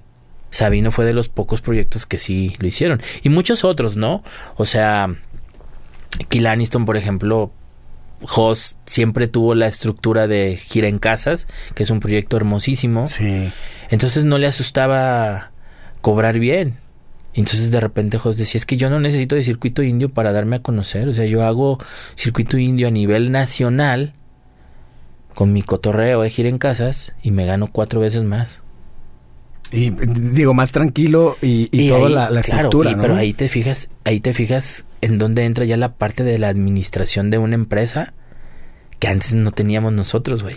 No, no, no. Lo que pasa es que uno quiere ser como los auténticos decadentes, solo tocar la guitarra todo el día. Pues sí, pero los auténticos decadentes en México están chingones, pero en Argentina y en otros lugares no están tan chingones. Yo me refiero solo a la canción de tocar la Sí, guitarra todo el día, ¿no? claro, O sea, pero sí, claro. tienes que entiendes rápido que Son- tienes que hacer venta, que tienes Y- que hacer un montón Y de son cosas. plazas que tienes que hacer. Algo que yo le reconozco mucho a Decadentes, a Caligaris, es que no le tienen miedo a hacer un Palacio de los Deportes o un Forosol y luego ir a Tlaxcala y hacer un lugar para mil personas. No les tienen miedo. No A le tienen miedo a alturas. eso. No le tienen miedo a eso. Y claro, abren una puerta encabronadamente grande. Que las bandas mexicanas de repente dicen, ay, no, es que yo ir a tocar un pueblito, no. Exactamente. Pues, Pues ok, es no, que- está bien. Está bien. Si eso es lo que tú quieres, está bien. Pero ojo, no te quejes que luego no generas lo que tú crees que vales. Claro. ¿Qué Porque será? ¿Qué no. será? ¿Hueva? Eh, ¿Falta Pues de es visión? hueva, es hueva, es hueva y es, es, es, es- es hueva básicamente. Porque claro, ir a tocar a un pueblito es llegar a un hotel que no va a estar chido, es, es chingarle pues. Pues qué loco, porque fíjate, nosotros siempre hicimos todo eso. Esa parte no nos da hueva. Ajá. Lo que nos da hueva era organizarnos. Exactamente. O sea, éramos una, siempre digo, éramos una banda de punk que tocaba cumbias. O sea, nos valía do- dormir donde sea, tocar donde sea, sin audio, no pasa nada. Exactamente. Pero- Y el trabajo que hay detrás de todo eso, pues entonces, claro, volvemos a este punto. La industria cambió. Ahora con la pandemia del 2020, la industria volvió a cambiar. Las necesidades son completamente diferentes. ¿Qué te- qué- ¿Y qué tanto, o sea, no sé, platiquemos de qué tanto cambió, en qué, en qué sentido? Cambia la, cambia la perspectiva. O sea, después del circuito indio, gran parte de las personas que participaron, te digo, promotores, venues, eh, agencias de management, eh, bandas, entendieron que la independencia cuesta y que tú tienes que valorar si le entras a la independencia sacrificando ciertas cosas o comodidades o le entras a la onda mainstream con una disquera pero también te va a costar y lana ahí sí te va a costar un chingo de lana Sí, entonces qué quieres O sea, nada más todo la, se vale la inversión es en momentos diferentes, Claro. pero de que Todo te va a costar, vale. te va a costar. todo se vale más bien qué quieres y qué estás dispuesto a dar Claro. y que estás dispuesto a, a- a recibir, ¿no? Entonces, claro, todos esos cambios tienen que ver en, en general en la industria. Ahora hay promotores que dicen, no, yo no le apuesto a esta banda, no porque no esté buena, sino porque no le trabajan y me va a costar un huevo que hagan entrevistas y no van a querer, entonces no le entro. O sea, ni siquiera es por el proyecto Ajá. musical en sí. No, porque claro, o sea, al final de cuentas, el proyecto puede ser un proyectazo musicalmente hablando, pero si no corta tickets, no se genera. Claro. Entonces no es costeable para nadie. Es un negocio O finalmente. sea, la banda que diga es que yo soy un bandón, pero pues no me va bien económicamente, brother, pues trabájale en que te vaya bien económicamente. Algo está Porque pasando. si no, pues vas a hacer una chingonería de banda, pero no vas a vivir de esto. Y va a llegar un momento en el que vas a tronar. Sí o sí. Exactamente. Punto. Es el camino que ya se está. Es una crónica de una muerte anunciada. ¿no? Claro. Y, y ahí y está la otra parte, ¿no? Grandes proyectos de músicos chingoncísimos dicen, es que cómo es posible que estos proyectos, este, que están bien chafas, generen un chingo. Pues porque ellos le trabajan un chingo en la, en la, en la difusión, en, en, en, en, en el target específico al que le quieren llegar y le apuesten a eso. Volvamos al caso de los de los hip hoperos. A mí se me hacía increíble cuando a mí me presentaron a Jera MX hace un chingo de años. Se me hacía increíble que el morro hacía firma de autógrafos en Querétaro para tres mil personas. Yo decía, no mames. O sea, tres mil cabrones que quieren un autógrafo de este compa. ¿Cómo los convocan? Y todo era por YouTube, güey. Ajá. Y se, y se llenaba y el güey ahí Y se, güey se chutaba 3000. los, los 3000. Güey, está cabrón. O, eh, o- o Santa Fe Clan, ¿no? Ahora me ha tocado tener la, la- son- la fortuna, güey, de de repente este toparnos con crew y con producciones, tanto de Warning como de ellos. Y en Estados Unidos son unos monstruos, güey. Hacen auditorios arenas. Yo lo estoy siguiendo ahora. Hacen arenas. Javi Ramos, que ya lo invité también, el, su baterista.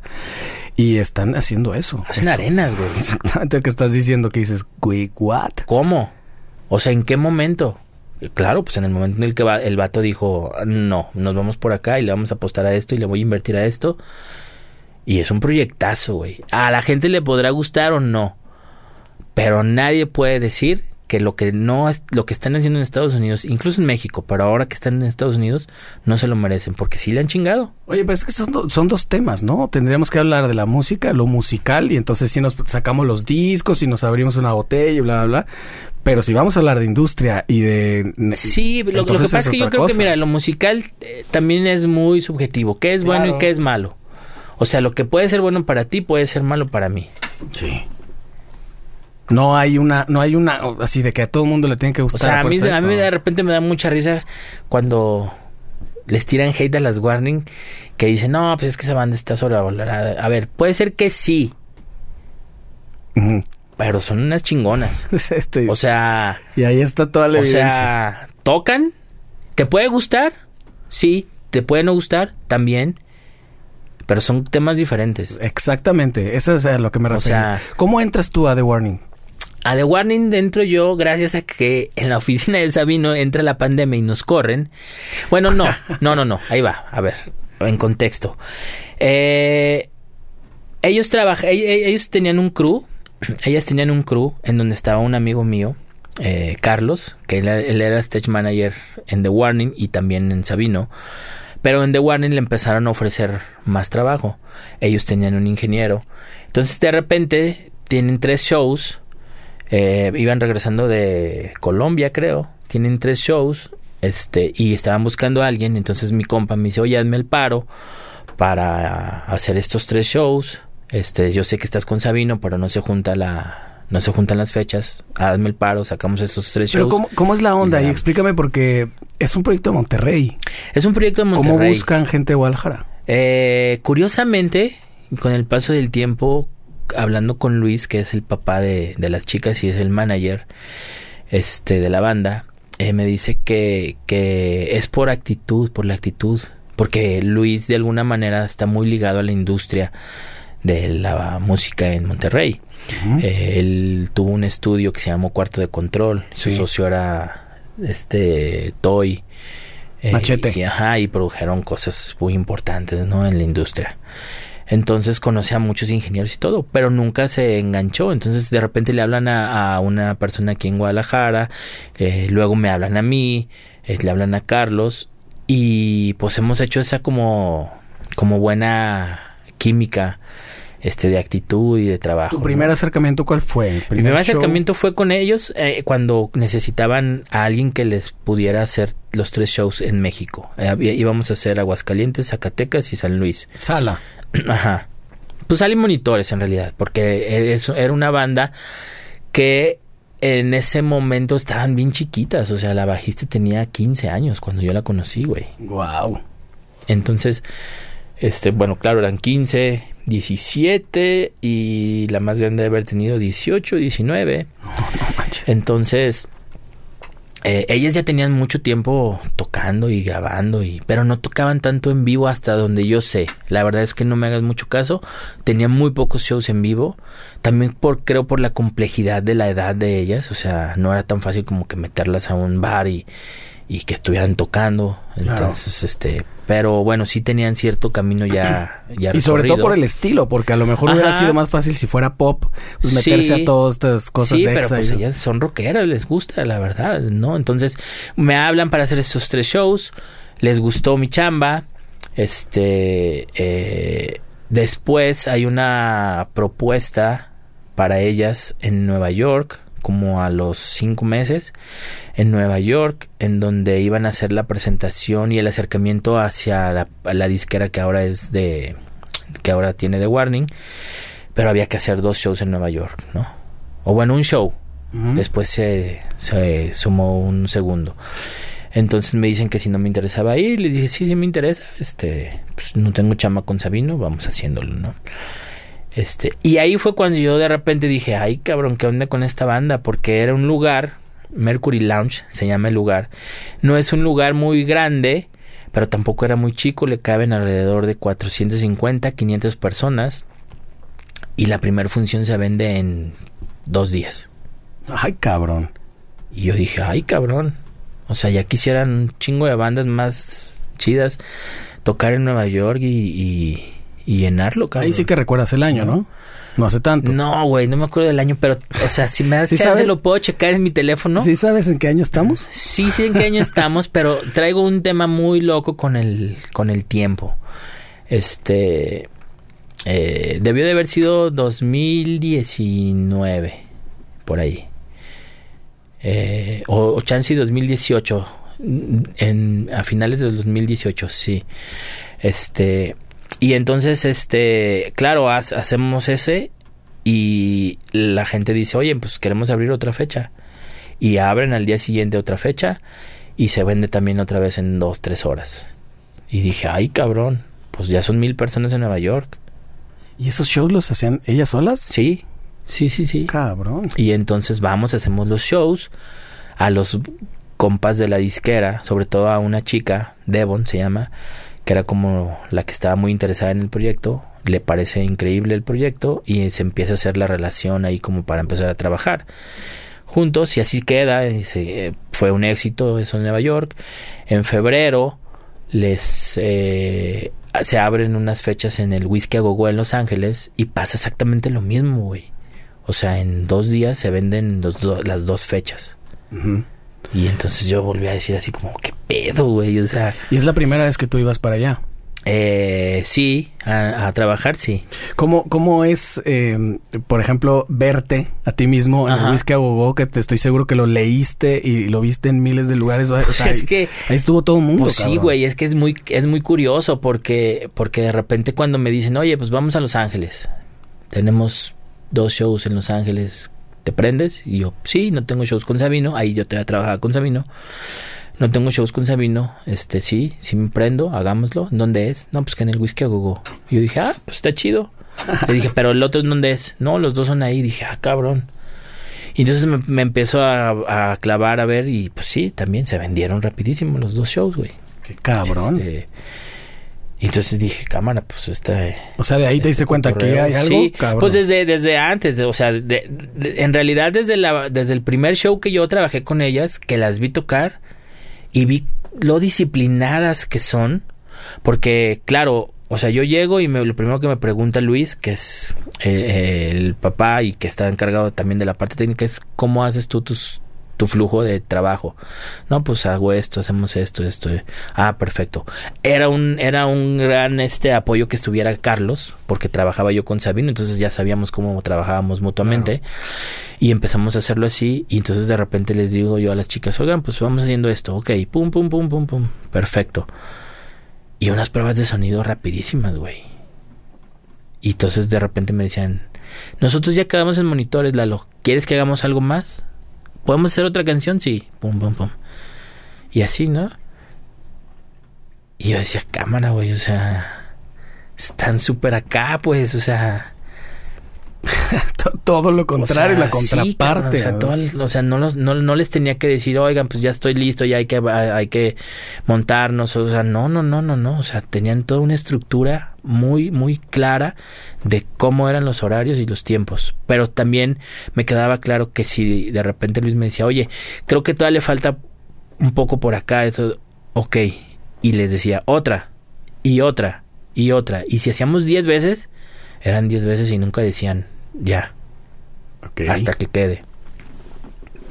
Güey, eh, o sea, Entonces, sin precedentes. También yo de repente dije, ay cabrón, o sea, me están obligando a, a aumentar mi, mi parámetro de calidad, cabrón, Claro. ¿sabes? O sea, porque también Luis tiene una característica bien chingona, que es él, él es ingeniero. Literal, él es ingeniero. Entonces, escucha ciertas, muchas cosas que de repente yo no me daba cuenta y me dice, no, mira, de audio, aquí, te sí, refieres. aquí hazle así, así asado. Pero, pero nunca le ha gustado mezclar en vivo. Se pone muy nervioso y dice que no, no, no lo pudiera hacer, ¿no? No, no, no, no sé por qué yo, pero pues bueno, qué bueno también, ¿no? Sí, yo le he aprendido un chingo. No tienes idea de lo que le he aprendido. En cuanto a conceptos. En cuanto a todo, todo. Cosas de conceptos, cosas de cómo puedes hacerlo, eh, utilización de plugins, utilización de mil cosas. En tecnología es una persona que va a la vanguardia de, de lo que hay en pro de que la banda suene en ese nivel. Y de repente nos me decía es que nuestra competencia más cercana puede ser en sonido puede ser esta banda y yo decía ay güey pues es una banda internacional por eso y entonces era clávate y clávate y clávate y clávate y estudia y estudia y estudia. En un principio yo no, o sea, sí lo, sí le daba su valor, obviamente, porque siempre he sido así. Pero como sabía que no me iba a quedar, pues tampoco me clavaba tanto. Y yo de repente, después de lo del whisky a gogo que me hacen la oferta, les dije, yo no puedo porque tengo un compromiso con Sabino. Entonces déjenme terminar con Sabino y sí me interesa. Y me interesa un chingo. Nada más necesito tiempo.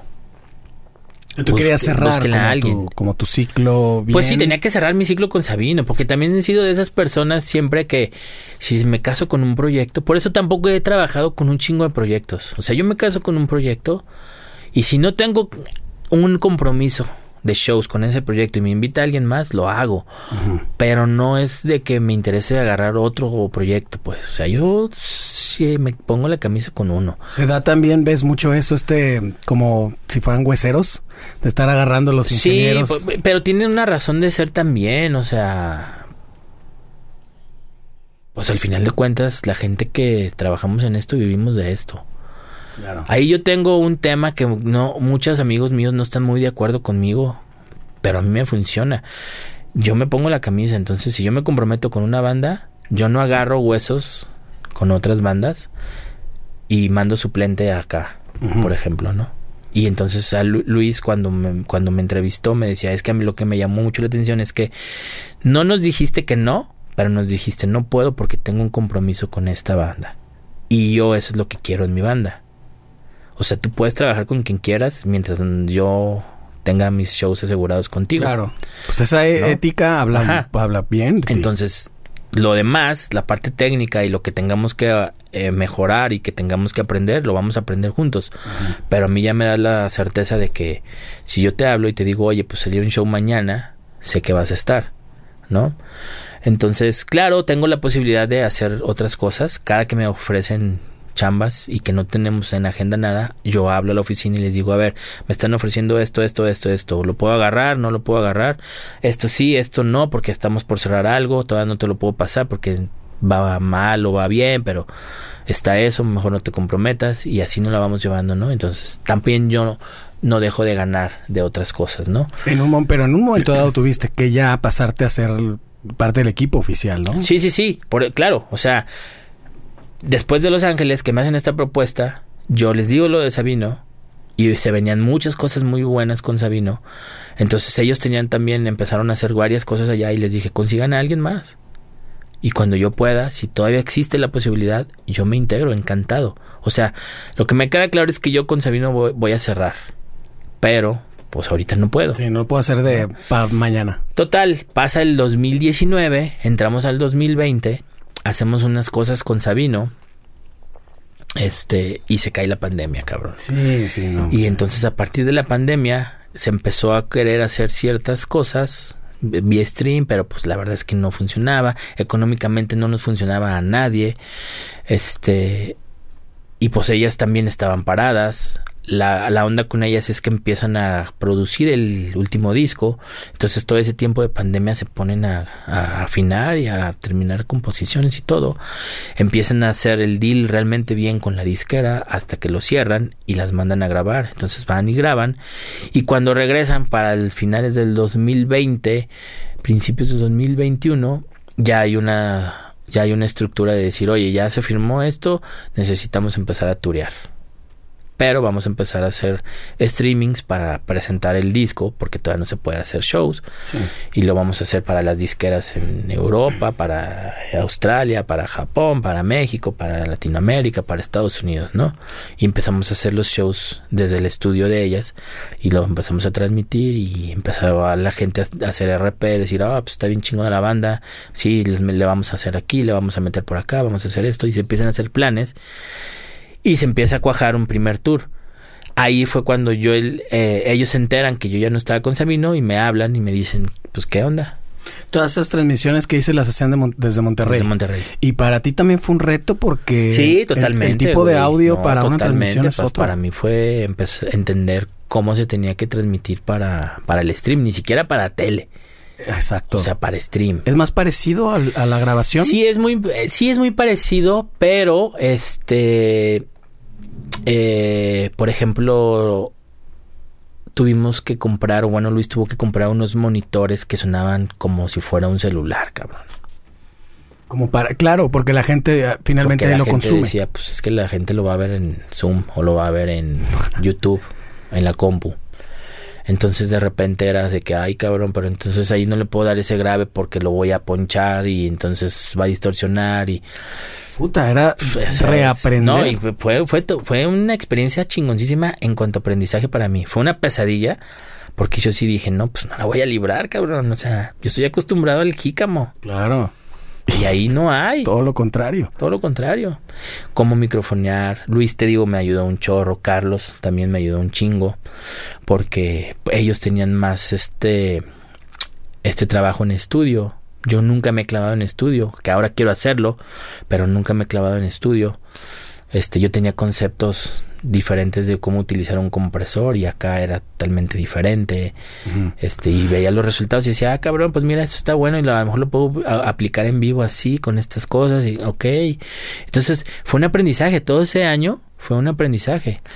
Y se viene la, la, la gira que se cancela o se pospone, la primer gira con The Warning en Estados Unidos, porque eh, hay otro brote de COVID. Ah, exacto. Entonces todos dijimos, puta, no puede ser, ya la pospusimos una vez, esta es la segunda vez. Total, se pospone cuatro meses o tres meses, no recuerdo, y hacemos esa gira, ¿no? Empezamos a hacer esa ¿Que gira. fue gira de Estados Unidos? o Fue en Estados Unidos. Fue en Estados Unidos, este, una gira headlining. Nosotros íbamos como la banda headlining. Y pues fue un éxito, cabrón, porque todos los shows, sin miedo a equivocarme, probablemente dos, tres no, pero fue una gira de 35 shows Cabrón.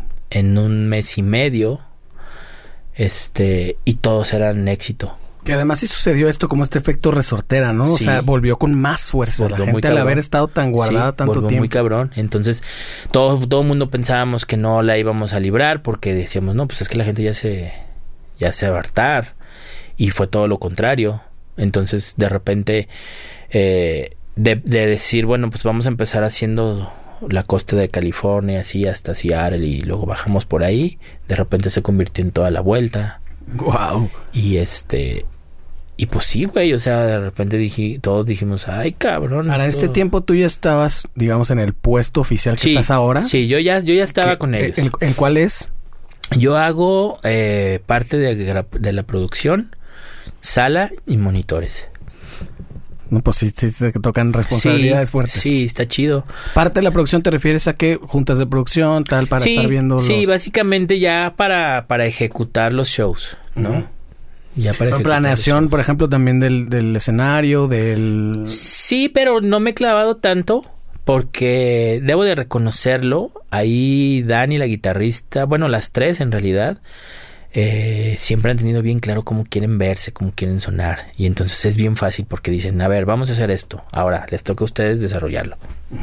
Y ves esto, esta, eh, como que se repite este escenario en el que decías, por ejemplo, el personal. Pues es que tocan bien chingón, Sí. ¿no? El personal. Y al tener una banda que realmente toca y que tienen claro este tipo de, de asuntos y lo tienen resuelto, o por lo menos claro en su mente, pues para ti y para el- todo el equipo No, de no, trabajo pues es para más. todos es súper chido, güey. O sea, para todos es súper chido. Y además te digo, eh, las preparación de los shows es aventar ideas y de repente ellas dicen, ah, pum. O, o- o con las experiencias que hemos vivido ahora en el extranjero y que de repente ves ciertas cosas del show de esta banda y luego esta de otra y de repente dices, oye, ¿por qué no integramos esta parte? Me gustó esto. Y lo transformamos a la identidad de la banda y entonces, pum, se expone O sea, está en desarrollo constante. Sí, todo el tiempo, güey, todo el tiempo. Es que, curiosamente, todo el mundo piensa que The Warning es una banda de alguna manera vieja, pero es una banda realmente nueva, güey. No, bueno, pues o sea, que- tienen 10 años tocando profesionalmente ellas, pero no tureaban. no, pero además empezaron muy, muy chicas. Ajá, güey. Entonces, realmente yo creo que el, el, el empezar a trabajar ya en, en, en parte de la industria fue onda Nueva York, pues, ¿no? Ya habían ellos, ellas hecha, hecho a, algunas cosas en Estados Unidos y en México sin grandes éxitos, este, pero tenía que ver también con que no había una continuidad como tal, pero siempre han sido muy clavadas en la parte de la del social media, pues, ¿no? Y entonces eh, gran parte de, de, de, de la base de fans que tienen viene de ahí. ¿No? Y apoyan económicamente y todo. Entonces, ellas trabajaron mucha, mucho esa parte. Ahora esa parte está dando para que se pueda hacer ya este También, físicamente. también les pues, da, ¿no? Es que hace rato comentabas eso, que también tiene que ver como que sí, la forma de trabajar que, que sea como un poquito más nativo a lo mejor para ellas por su edad, pero también que existe la posibilidad Claro. de hacerlo. Si nosotros hubiéramos tenido Claro. tal vez la oportunidad de, o sea, no es como cargarle completamente la mano a, a los artistas o a, los, a las bandas porque no hicieron bien las cosas. A veces no existían ciertos medios. Sí, no, claro, claro, claro. Y te, va, y te tienes que ir adaptando. O sea, lo, que- lo que yo creo, la, la diferencia que yo veo es que antes la disquera te decía, yo te voy a, yo te voy a promover, yo te voy a hacer todo esto. Tú nada más tienes que ir a las cosas que yo te diga. Y sí funcionaba así.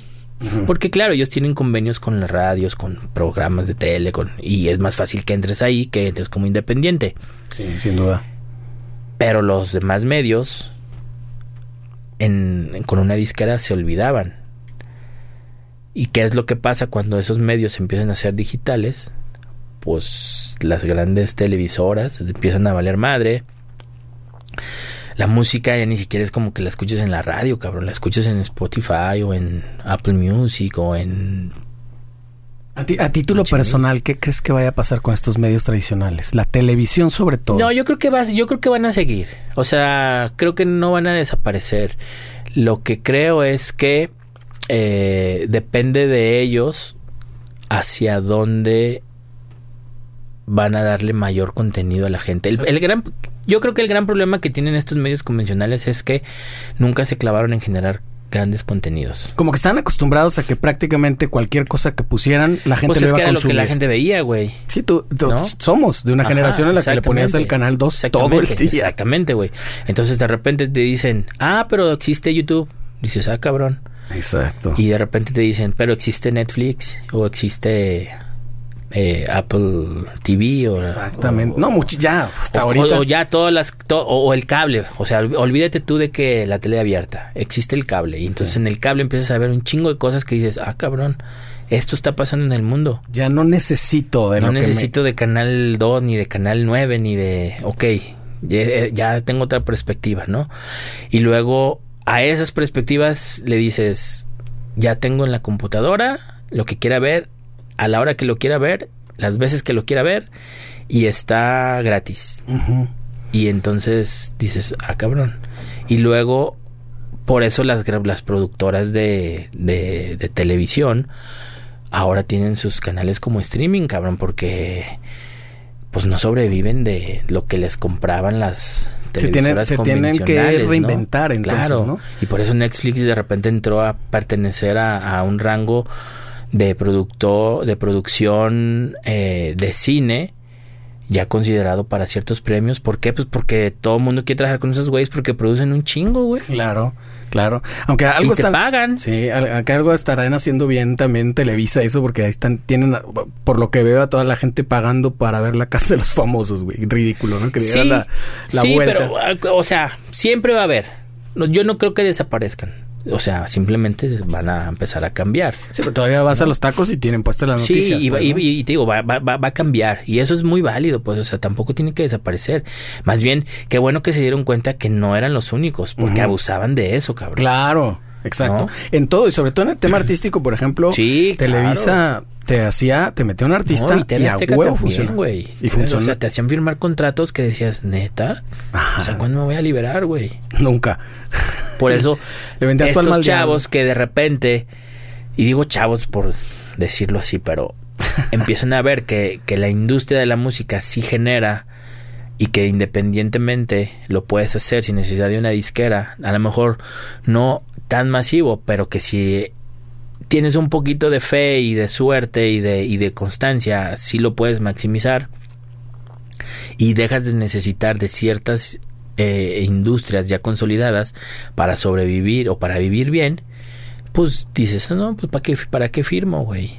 O sea, ¿para qué firmo con una disquera? Sin embargo, está pasando o sea, que si no me van a ofrecer lo que yo realmente quiero, que tendría que ser un cambio de aquí a acá, Ajá. ¿para qué firmo? Tarde o temprano voy a llegar. Que eso es algo de, de lo que yo siempre he aprendido, ¿sabes? O sea, yo siempre he aprendido de que si tú tienes algo en, en mente, una meta, pues sí, cabrón, podrás irle así o podrás irle así.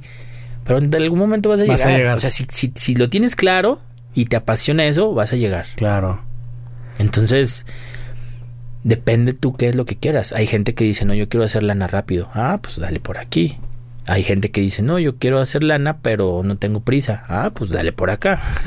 Porque al Por final de cuentas, claro, porque al final de cuentas las dos te van a llevar al mismo punto. Exacto. Oye, y hablando de ese camino, ¿en qué momento surge el...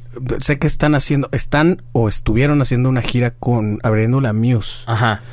¿Cómo está ese rollo? Es- eso está, hijo, eso está muy curioso, cabrón, muy, muy curioso. Este, eh, bueno, obviamente cuando hacemos la primera gira en Estados Unidos empieza a rolar más de boca en boca que pues The Warning es una banda que está pum pum pum. Después llega- nos llega una, una invitación de una banda que se llama Hellstorm, este, para hacer un tour como banda soporte de ellos, pero en la primera parte de esa de ese tour está otro proyecto que se llama The Pretty Reckless. Entonces eh, nos invitan hacer esa segunda gira en Estados Unidos. Hacemos esa segunda gira en Estados Unidos y se arma una tercera gira, nada más con Hellstorm y, The Warning. Y eh, hicimos muy buena amistad tanto con Hellstorm como con The Pretty Reckless, con la parte de oficina y del crew. Y entonces eh, nos enteramos que va Muse a México. Este, las chicas siempre han sido fans de Muse. Entonces, eh, Rudy, que es el co-manager también y que se encarga mucho del ERP en la, en la empresa, eh, empieza a hablar con ejecutivos de Ocesa. Ya habíamos tenido contactos con ellos porque habían abierto ellas shows para Def Leppard, para The Killers, si mal no recuerdo. A mí me tocó trabajar cuando le abrimos a, a Foo Fighters. Y entonces empezó a hacer ahí como una relación con una persona de Ocesa y le empezamos a preguntar, de, se le empieza a preguntar de que, oye, ¿qué onda? ¿Hay posibilidades?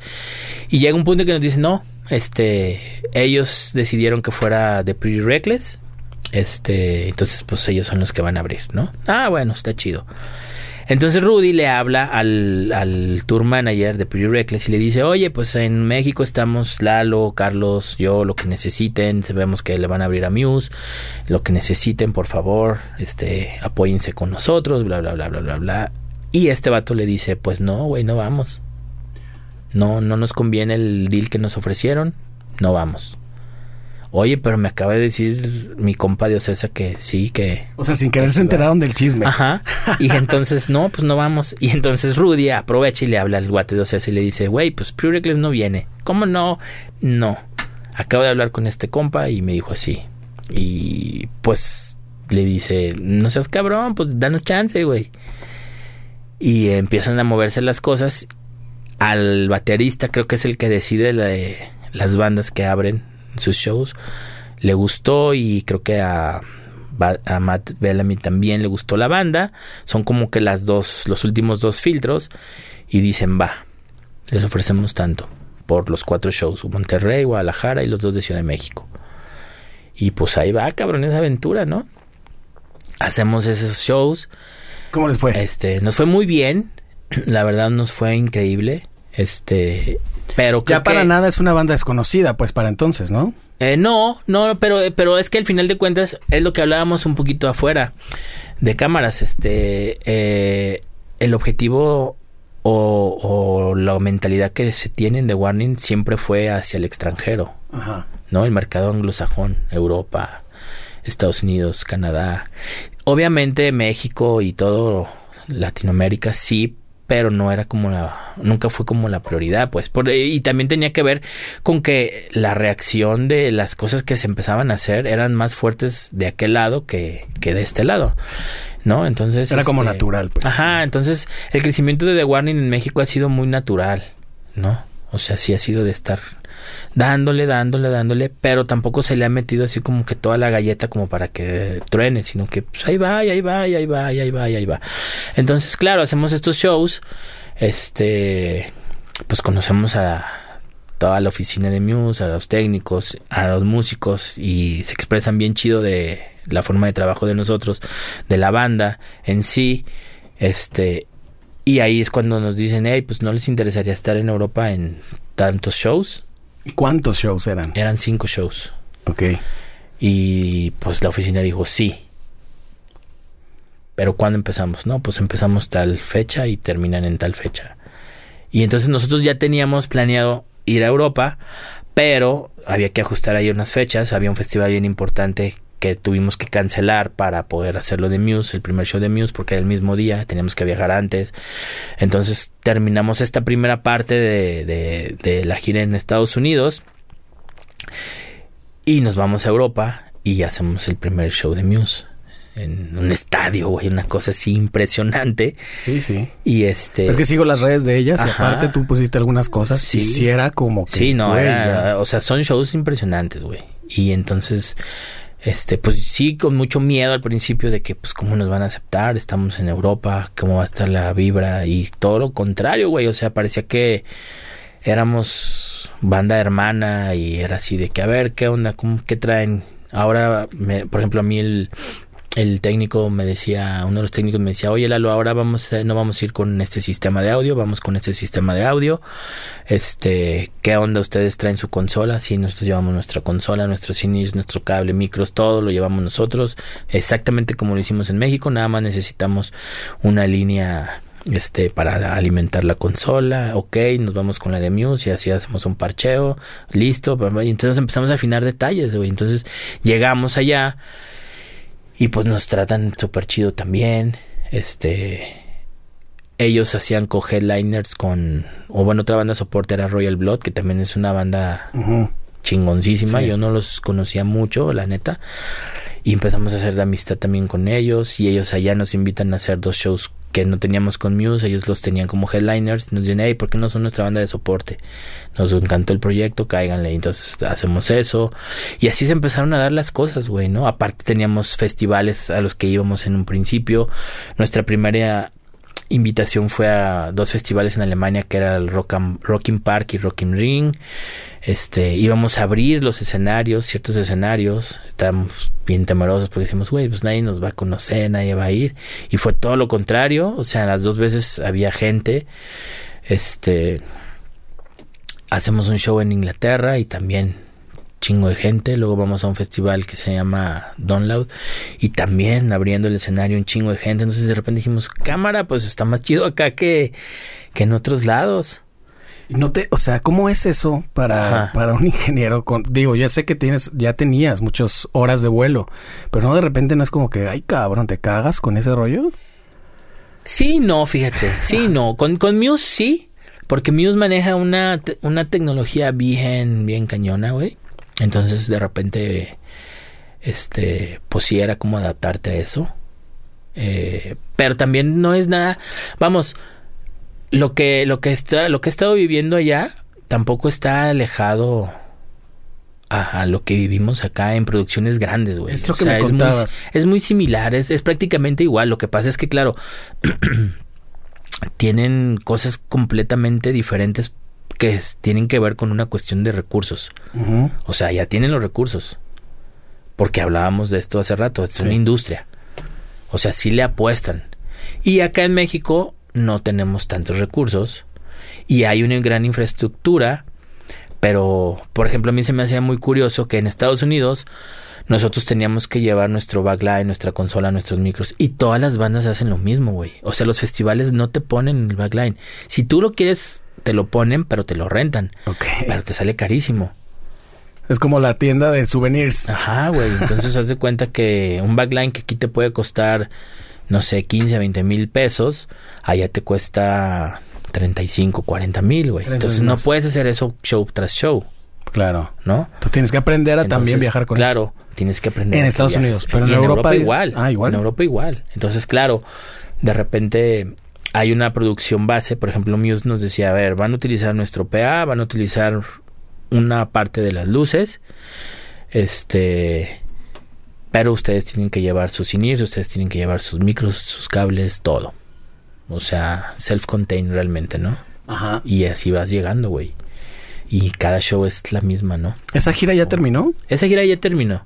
Hicieron Sí. incluso las chicas una buena relación con ellos, ¿no? Por ahí vi una foto que le regalaron una guitarra. Sí, pues es que te digo que estuvo muy curioso. Des- desde aquí, desde, desde el primer show que hicimos en Monterrey, como que se vibraron muy chido y nos invitaron a cenar. Pero los músicos. Órale. Entonces fue así de que, vénganse. Y ya, no, pues sí, van a ir las chicas. No, no, no, vénganse todos. Queremos conocerlos a todos. Y entonces caímos todos, ¿no? Y este, y ahí estuvimos cenando con ellos, cotorreando, echando el trago y nos preguntaban así como qué onda, qué, qué, qué buena banda, qué expectativas tienen, qué quieren hacer y así, todo súper chido. Y se empezó a hacer esa como, como medio amistad, tanto con los técnicos como con los músicos. Obviamente ellas con los músicos, nosotros más con los técnicos. Este, y en Guadalajara también fueron a cenar, ahí ya nosotros no fuimos. Eh, luego en México también tuvimos una reunión ahí con ellos, así cotorreando, y nos empezaron a preguntar qué onda para turear fuera y todo. Y Matt fue cuando en uno de esos shows de México, no me acuerdo si el primero o el segundo, fue cuando le dijo a Dani, oye, pues qué guitarra te gust qué color de guitarra te gustaría. y entonces fue así como, ah, no, pues me gusta este. No, pero a ver, te voy a decir yo esto. Y pum. Y ahí quedó entredicho que, pues que le iban a regalar una guitarra, güey, ¿no? Pero llegó el último día en México y pues nunca llegó la guitarra ni nada. Y después nos enteramos que Muse está haciendo un documental y que la entrega de la guitarra se iba a hacer en Europa. Pero nosotros todavía no sabíamos como que bien si íbamos a ir a Europa con ellos o no. Y luego se hizo la invitación formal y pues ya, ¿no? Se armó todo y... Y ahí quedó y es un cacho de historia, cabrón, que Pues ahorita sí, no se va a ver tanto, pero Pues en unos sí, años sí. Exacto, y entonces de repente, pues ya en un momento del último, el último show, pues llegó este güey y le dijo así como, toma, ahí está la guitarra, y la chingada, se grabaron ahí unas escenas, creo. Y Dani la tocó y todo, ¿no? Chidísimo. Qué chingón. Sí, ¿no? Y, y, y- pero también terminando lo de México, el tecladista les dijo, hey, ¿por qué no se van a Los Ángeles y hacemos unas rolas? Empezamos a escribir. Y le dijeron a estas morras de que pues va. Entonces se van a Los Ángeles y empezaron a escribir y sacaron chingo de material, güey. Entonces también el tecladista como que decía así de, güey, esta banda hay que ap- apostarle y apostarle y apostarle, ¿no? Y este, y sí, pues así realmente se hizo, güey. O sea, realmente se ha hecho esa amistad y esa ese cotorreo de trabajo gracias a eso, ¿no? Lo mismo está pasando o pasó, a menos en la parte técnica con los de Royal Blood, ¿no? Ujú. O sea, ya todavía de repente me, me escribe el ingeniero así de que, oye, ¿cómo les fue de regreso? Y qué onda, a lo mejor nosotros vamos a hacer unas cosas por México, te puedo hablar. Y no, pues que sí, vamos. Sí se vuelve una relación auténtica. Sí, está chido, está bien chido, está bien chido. En Europa tal cual, como me decías, Ajá. técnicamente no hay tanta diferencia, pero No. sí mencionabas que un poco como la cultura, no solo de los empresarios y de la gente involucrada en los shows, sino también de la gente, un poco, puede ser, Pues del sí, país. porque, de porque la- lo que pasa es que tienen una. Tienen una idea. Bueno, no es que tengan una idea, más bien ellos crecen con rock. Ajá. Sí, es una música así natural. Ah, es una música natural. Entonces ellos, pues un concierto de rock es como ir nosotros a acá a un concierto de, de banda o de Ajá. música popular. Pues es la música popular, ¿no? Este, entonces, claro, la infraestructura que tenemos en México para turear es más similar en Estados Unidos y Europa a la que tienen los banderos que agarran un camión y ¡fum! se van y pam, pam, pam, pam, pam, pam, pam y regresan que la que tienen los rockeros. Sí. Que ahora dices que se está dando más en el lado del hip hop, trap y Sí, este rollo. pues sí, porque de alguna manera ellos han creado sus, sus redes de, de comercialización y de, de hacerlo. Entonces, de repente platicaba yo con un amigo en México, estábamos viendo en un festival, creo que era el Vive Latino, estábamos viendo la intervención de Charles Sand y me decía mi compa, qué impresión que esté lleno este espacio, cabrón, con este proyecto de hip hop. Y yo le decía, ¿por, pero ¿por qué te da esa impresión? Dice, no, pues es que generalmente estos espacios los llenan los rockeros. Le dije, no, güey. Eso era. No, le dije, no, no, no, no. O sea, los rockeros que ves aquí, que está lleno, es porque es el proceso de, de la gente que se queda a ver a varias bandas, pero ya no se mueve, güey. Pero no vienen a verlo a ellos. Y a Charles Sands sí vienen a verlo, güey. O sea, ahorita que termine vas a ver que se va a ir un chingo de gente. Y literal, Y terminó y ¡fum! Qué cabrón eso. Y Forma. entonces de repente eh, me decía, ¿pero por qué? Le dije, pues porque estos güeyes no necesitan de ninguna infraestructura de la industria. O sea, ellos han hecho su industria, ellos han hecho su infraestructura. No lo necesitan. Charles Sand solo llena este lugar. O cualquier otro, ¿no? Gera, o incluso el mismo Sabino. O sea, Sabino me acabo de enterar que va a ser dos palacios de los deportes. Es un chingo de gente, güey. Pues es un chingo de gente. Está brutal cómo le entendieron haciendo, ¿no? O sea, Sí. aprendieron haciéndolo. Claro. Y a veces... Pero no les cuenta, o sea, la, la, la diferencia con los rockeros para mí es que na- nadie les cuenta nada a ellos, güey, porque lo, lo han, o sea, abrieron el surco, sembraron la semilla, lo regaron y ahora están cosechando. Claro. Y que con los aprender. rockers ya está sobredicho algo de que dices, ah, tú, tú, tú consíguete una disquera o consíguete una agencia y te van a llevar a este punto. Exactamente. Pero por eso no le chingan tanto, ¿no? O por eso dicen, ah, no, pues yo mejor le hago así. ¿No? En, en el sentido técnico has disfrutado un montón de cosas que también han sido, como dices, parte de tu, de lo que has sembrado. Pero qué tanto, o sea, ahorita me dices que, que, que ha sido brutal la, la- de- quiero decir, la curva de crecimiento de la tecnología, tal cual. Sí. Porque sí venimos de un punto en el que los equipos súper pesados, súper grandes, Sí. y ahora todo mucho más pequeño, más práctico, más... Sí, y sabes de que a mí esa es la parte que creo que más trabajo me ha costado, cabrón, porque todo se maneja ahora por medio de redes. Ujú. Ujú. O sea, todo es por medio de redes. Y yo no sé armar una red, cabrón. claro. ¿Me entiendes? O sea, yo hago audio y puedo entender. E incluso con ciertas consolas digitales puedo configurarlas a mis necesidades, pero me cuesta un chingo de trabajo. ¿Por qué? Pues porque yo estaba acostumbrado a que no, esto va así, así, así, así, vámonos, ¿no? Estoy aprendiendo, sí, tengo que. O sea, tengo que, tengo que aprender a, a leer ciertas gráficas, tengo que aprender a, a ver cuáles son los flujos de las señales, que si el Snake tiene que ser de fibra óptica ahora o que si tiene que ser de Cat5, porque la distancia, que si repetimos, que si no, que si esto, que... O sea, es un mundo de cosas que ahora las has tenido que aprender y que me da mucho gusto porque al final de cuentas, pues son conocimientos, güey, ¿no? No, y aparte tu trabajo Ajá. puede ser todo, excepto Exactamente. aburrido. Exactamente. Pero me cuesta mucho trabajo. Porque, vamos, los técnicos, los ingenieros del- de los sistemas, por ejemplo, el ingeniero de sistemas de, de Muse eh, tiene 30 años, güey. Yo tengo 48. O sea, si te pasa que de repente en todos los equipos de trabajo ya eres de los grandes? Sí, totalmente. Pues en The Warning soy el más grande, güey. Pero Más grande que los papás y que... No. Sí, claro. ¿Luis es más joven? Sí, Luis es un año, otro es más joven que yo. Qué Rudy cabrón, qué igual. locura. Ajá, Rudy igual. O sea, eres el viejito. Ajá, literal. Por eso de repente me dicen abuelo, güey. No, no. Pero, es pero te digo, o sea, me cuesta muchísimo más trabajo empaparme de y entender esas partes tecnológicas. El inge- y el ingeniero, por ejemplo, el de Muse, el de el de sistemas, me decía, no, no te preocupes, Lalo, mira, esto lo vamos a hacer así, así. Porque yo de repente le decía, oye, es que a mí en lo personal me gustaría ver si podemos ajustar esto, porque siento que está muy picoso para mi música. Me dijo, sí, no hay bronca. Y entonces, pum, pum, pum, se mete ahí. pam, pam, pam, pam, pam. Así llegan a un punto decía, medio. Ajá, yo decía, ay, cabrón, lo hizo rapidísimo, yo me hubiera tardado un chingo.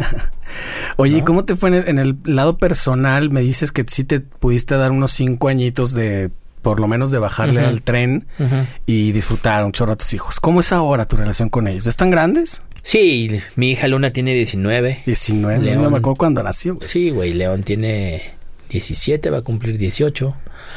Este, fíjate que es bien curioso que como que nos acostumbramos a que mi trabajo era sí de viajar, pero esporádico. Este, pero nunca los empapé de lo que yo realmente estaba haciendo, ¿no? Entonces, a partir de mi separación, eh, empezaron ellos a ver, pues, como las dos partes, ¿no? Y, y empezaron a entender que, que yo, por ejemplo, no iba a dejar mi parte profesional por estar con ellos y que le tenían que chingar también ellos a hacer su vida. Entonces, claro, los, al principio pues les costó mucho trabajo entenderlo, pero en el momento en el que los empecé a llevar a shows, o por ejemplo a mi hijo León que de repente me lo llevo a festivales aquí en México y que me ayude y todo, de repente me dicen, ay, papá, es que es otro pedo y, y, estoy súper orgulloso de lo que veo que estás haciendo porque pues yo no pensé que lo que hacías en menor escala o mayor escala fuera esto, ¿no? Entonces la relación realmente con mis hijos ha mejorado muchísimo, no porque estuviera mala, pero también parte de, del proceso de mi separación tuvo que ver con que yo empecé a caer en una depresión muy fuerte y me cerré y me cerré y me cerré y me cerré y me cerré y pues se fue desgastando todo, incluso la relación con mis hijos, ¿no? Me tenían un chingo de miedo que cuando me lo dijeron yo dije, no, cabrón, pues ¿cómo? Claro, lo que menos querías. Claro, no puede ser. Llegué al punto en que este que fue donde se detonó todo, que casi me los madreo una vez, entonces dije, no puedo cruzar este límite. Total, era trabajar. Obviamente fui a terapia y empecé a trabajar en mí, en todo. Y ahora que ahora viven ya conmigo, este, pues están en otro pedo ellos también porque porque me ven que me estoy realizando, están súper orgullosos y ellos también están realizándose y están trabajando en ser mejores personas, en poder hacer las cosas. Es bien loco esto porque a veces esa distancia que nos da miedo provocar acerca más. Sí, no, o sea, yo ahorita estoy con mis hijos como dicen por ahí de uña y carne, güey. ¿Sí? Muy cabrón, muy cabrón. Y a pesar de que viajo un chingo, ¿eh? Pero no viajo como antes. O sea, antes viajaba un fin de semana. No, ahora me voy de un mes, dos meses. O sea, acabo de regresar y me fui dos meses. ¿Y no te los llevas? No, pues no. No porque, uno, todavía no gano lo suficiente como para llevármelos. Me encantaría. Y dos, voy a trabajar, güey. Entonces yo tengo que tener muy claro que creo que Luna, León, por ejemplo, lo entendería y hasta me podría ayudar, pero Luna sí es más así de, ay, papá, y, y necesita cierta atención más especial. Y yo no puedo, ¿no? Y por otro lado, tampoco quiero, güey, porque esta es mi vida, yo no quiero que vivan o que se vean reflejados en mí. O sea, esta es mi vida, si algo les funciona, que lo agarren, que lo chupen y que lo desarrollen. Ajá pero que ellos decidan qué quieren hacer. ¿Y en, qué, en qué andan ellos? Acaban de terminar la prepa. León quiere estudiar eh, una ingeniería electrónica. Y Luna el otro día me dijo que le llamaba mucho la parte de la veterinaria. Entonces, pues en eso están y ellos también descifrando para dónde va su camino, cabrón, ¿no? Sí, porque también hay ciertas edades donde tienes como que tienes que decidir qué hacer y sí, cuando no. Sí, lo que pasa es que, mira, especialmente con ellos me pasa algo muy curioso que me lo han comentado. Me dicen, es que a mí me encantaría llegar al punto en donde yo sepa lo que quiero hacer como cuando tú decidiste que querías hacer audio. Porque yo desde que te conozco, siempre has querido hacer audio. Sí, claro, yo estoy conociendo ya sí. Y entonces yo lo que les digo es sí, pero para llegar a ese lap, a ese punto, yo me empapé de esto, esto, esto y esto, y me enganché con esto, y me enamoré de esto, y me apasiona esto. Ya, para empezar fue la batería lo que te llamó la atención. exacto. Entonces les dije, a ustedes les puede pasar lo mismo, pero no, o sea, no es que lo tengan que buscar, es que se tiene que dar, pero les, se tienen que enganchar. Y si no se enganchan, pues está cañón. Es así de simple. O sea, te tienen que enganchar. Porque conozco gente que a la fecha, a la fecha, amigos míos y, personas muy cercanas, no saben qué quieren hacer. eso, está, eso está bien cabrón. Pues sí, no. O sea, sí está bien cabrón porque porque se me hace muy triste que no tengas eh, como una línea por donde te gustaría ser feliz. Yo algo que les he dicho a mis hijos siempre es, miren chavos, el pedo está bien sencillo. Así vivamos abajo de un puente, pero haciendo las cosas que nos hacen felices y que seamos felices y honestos con lo que estamos haciendo. De eso se trata ¿No? finalmente. Si no, ya tenemos medio un problema. Que como padre le tienes que buscar y tú lo vas a saber, porque eres padre. Claro. ¿Cómo decirle a tu morro, hey, pues a ver, ahora no hay para comer o si, va, si vas a comer, pero tienes que cuidar las cosas? Esa es otra cosa. Pero si tu chavo te ve que tú eres feliz, él vibra feliz. Claro. Entonces, claro, en esta etapa que yo viví de, de, de felicidad, entre comillas, porque hacía lo que me gustaba, pero con mi familia estaba todo mal, pues me empecé a olvidar de muchas cosas, güey. Que ahora no.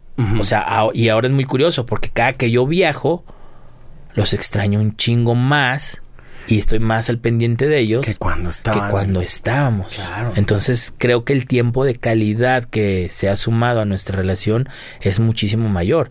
Y, y sí lo veo, o sea, de repente les digo, eh, pues voy a ir con un amigo a un bar, ¿nos llevas Simón? Y me los llevo y se, se avientan su chela así todavía así como, ay papá, y Con pues un poco de yo pena. sí como, denle, o sea, tienen que vivirlo, va. Y así empiezan a conocer a mis amigos y se empiezan a involucrar con mi, con la gente con la que convivo y siempre he sido de la idea de que de algo que le vean a ciertas personas les va a llamar la atención y lo va, lo va- van a aprender de eso, ¿no? Sí, claro. Entonces, por esa parte, pues está bien chido, güey. O sea, ahora está bien chido y lo tienen bien claro. Y yo también lo tengo muy claro, que esa es una de las cosas que yo creo que de repente no nos deja ser.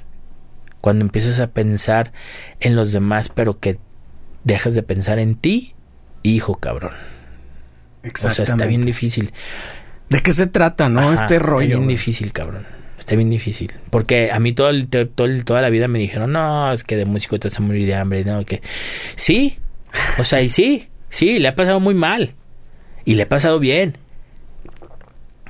Pero trabajando, por ejemplo, en algún lugar, en alguna oficina, no hubiera viajado lo que he viajado en menos de dos años en toda la vida. Claro. O sea, ni de pedo, güey. Exacto. Sí, y lo que nos falta. Y lo que les falta. Entonces de repente con Moni, la mamá de las chicas, que es la personal, platicábamos esa parte y yo le decía, Moni, es que es- para mí es vivir un sueño porque porque no nada más estoy trabajando y generando dinero, sino que estoy conociendo el mundo y me pagan por eso. Entonces, ¿qué más puedo pedir? Sí, pues es el, el O sea, trabajo ¿qué más puedo pedir? cabrón. ¿Sabes? Poca madre. Pero tiene que ver con, con que siempre me aferré a eso, ¿no? Y que me costó mucho, cabrón. ¿En qué momento te piensas o piensas en el retiro? Fíjate que pienso en el retiro en cuanto a mezclar, pero no en cuanto a la, a la industria. O sea, sé que, y lo he platicado con Luis y con varios amigos, de que si en un momento determinado yo ya me siento muy cansado, porque la neta ahora sí me canso muy cabrón, este, pues a lo mejor me, pa- me paso a la parte de oficina más de la producción y de tour manager o cosas así, ¿no? O sea, todavía Este- puede dar mucho. La, la- sí, pues el yo negocio creo que, da para que- mucho. yo creo que las personas que se retiran es porque realmente ya no quieren estar, no porque no puedan, sino porque ya no quieren estar. Sí hay una limitante en el audio, o sea, obviamente vamos, voy a llegar a un momento en el que pierde el oído y voy a decir, pues no, cabrón, ¿para qué me, para qué me hago güey si ya no Sí, puedo? Exacto. Pero puedo producir, puedo trabajar en logística, puedo hacer muchísimas hay muchas cosas que aprendiste Claro, además sobre la marcha. Claro, claro. y entonces eso pues hasta que no me corran o me muera, pues no voy a dejar de hacerlo, ¿no? Exacto. Pero, pero sí, creo que, creo que la parte de audio, que es lo que más me entusiasma y que más me apasiona, creo que todavía me faltan muchos años, pues. Digo, en los últimos estudios que me he hecho del oído, no estoy tan jodido, Todavía creo, aguantan. todavía. Sí, estamos a la mitad del este, camino. Entonces, pues esa parte está bien chida, güey. Qué chingón. Pues Lalo, te agradezco muchísimo No, tu hombre, tiempo. ti, la neta tenía muchísimas gra- muchas gracias, muchísimas ganas de platicar Igual, contigo. igual y yo. como siempre lo digo, eh, nos conocemos de hace mucho y, Sí, y yo sí, creo sí, que, güey, se me hace que nunca habíamos hablado más de No, 40 minutos no, no, seguidos. No, no. Creo que no, creo que no. Espero que no nos hayamos pasado del tiempo. No, hombre, para nada. Pero esta- aquí, chido. esto- aquí gracias. Jero. Cuando Muchas quieras venir aquí a hacer algunos pininos de grabación. Órale, órale, sí, estaría bueno. Buenísimo, Lalo. Te agradezco mucho. Nos vemos la próxima. Hasta luego. Venga.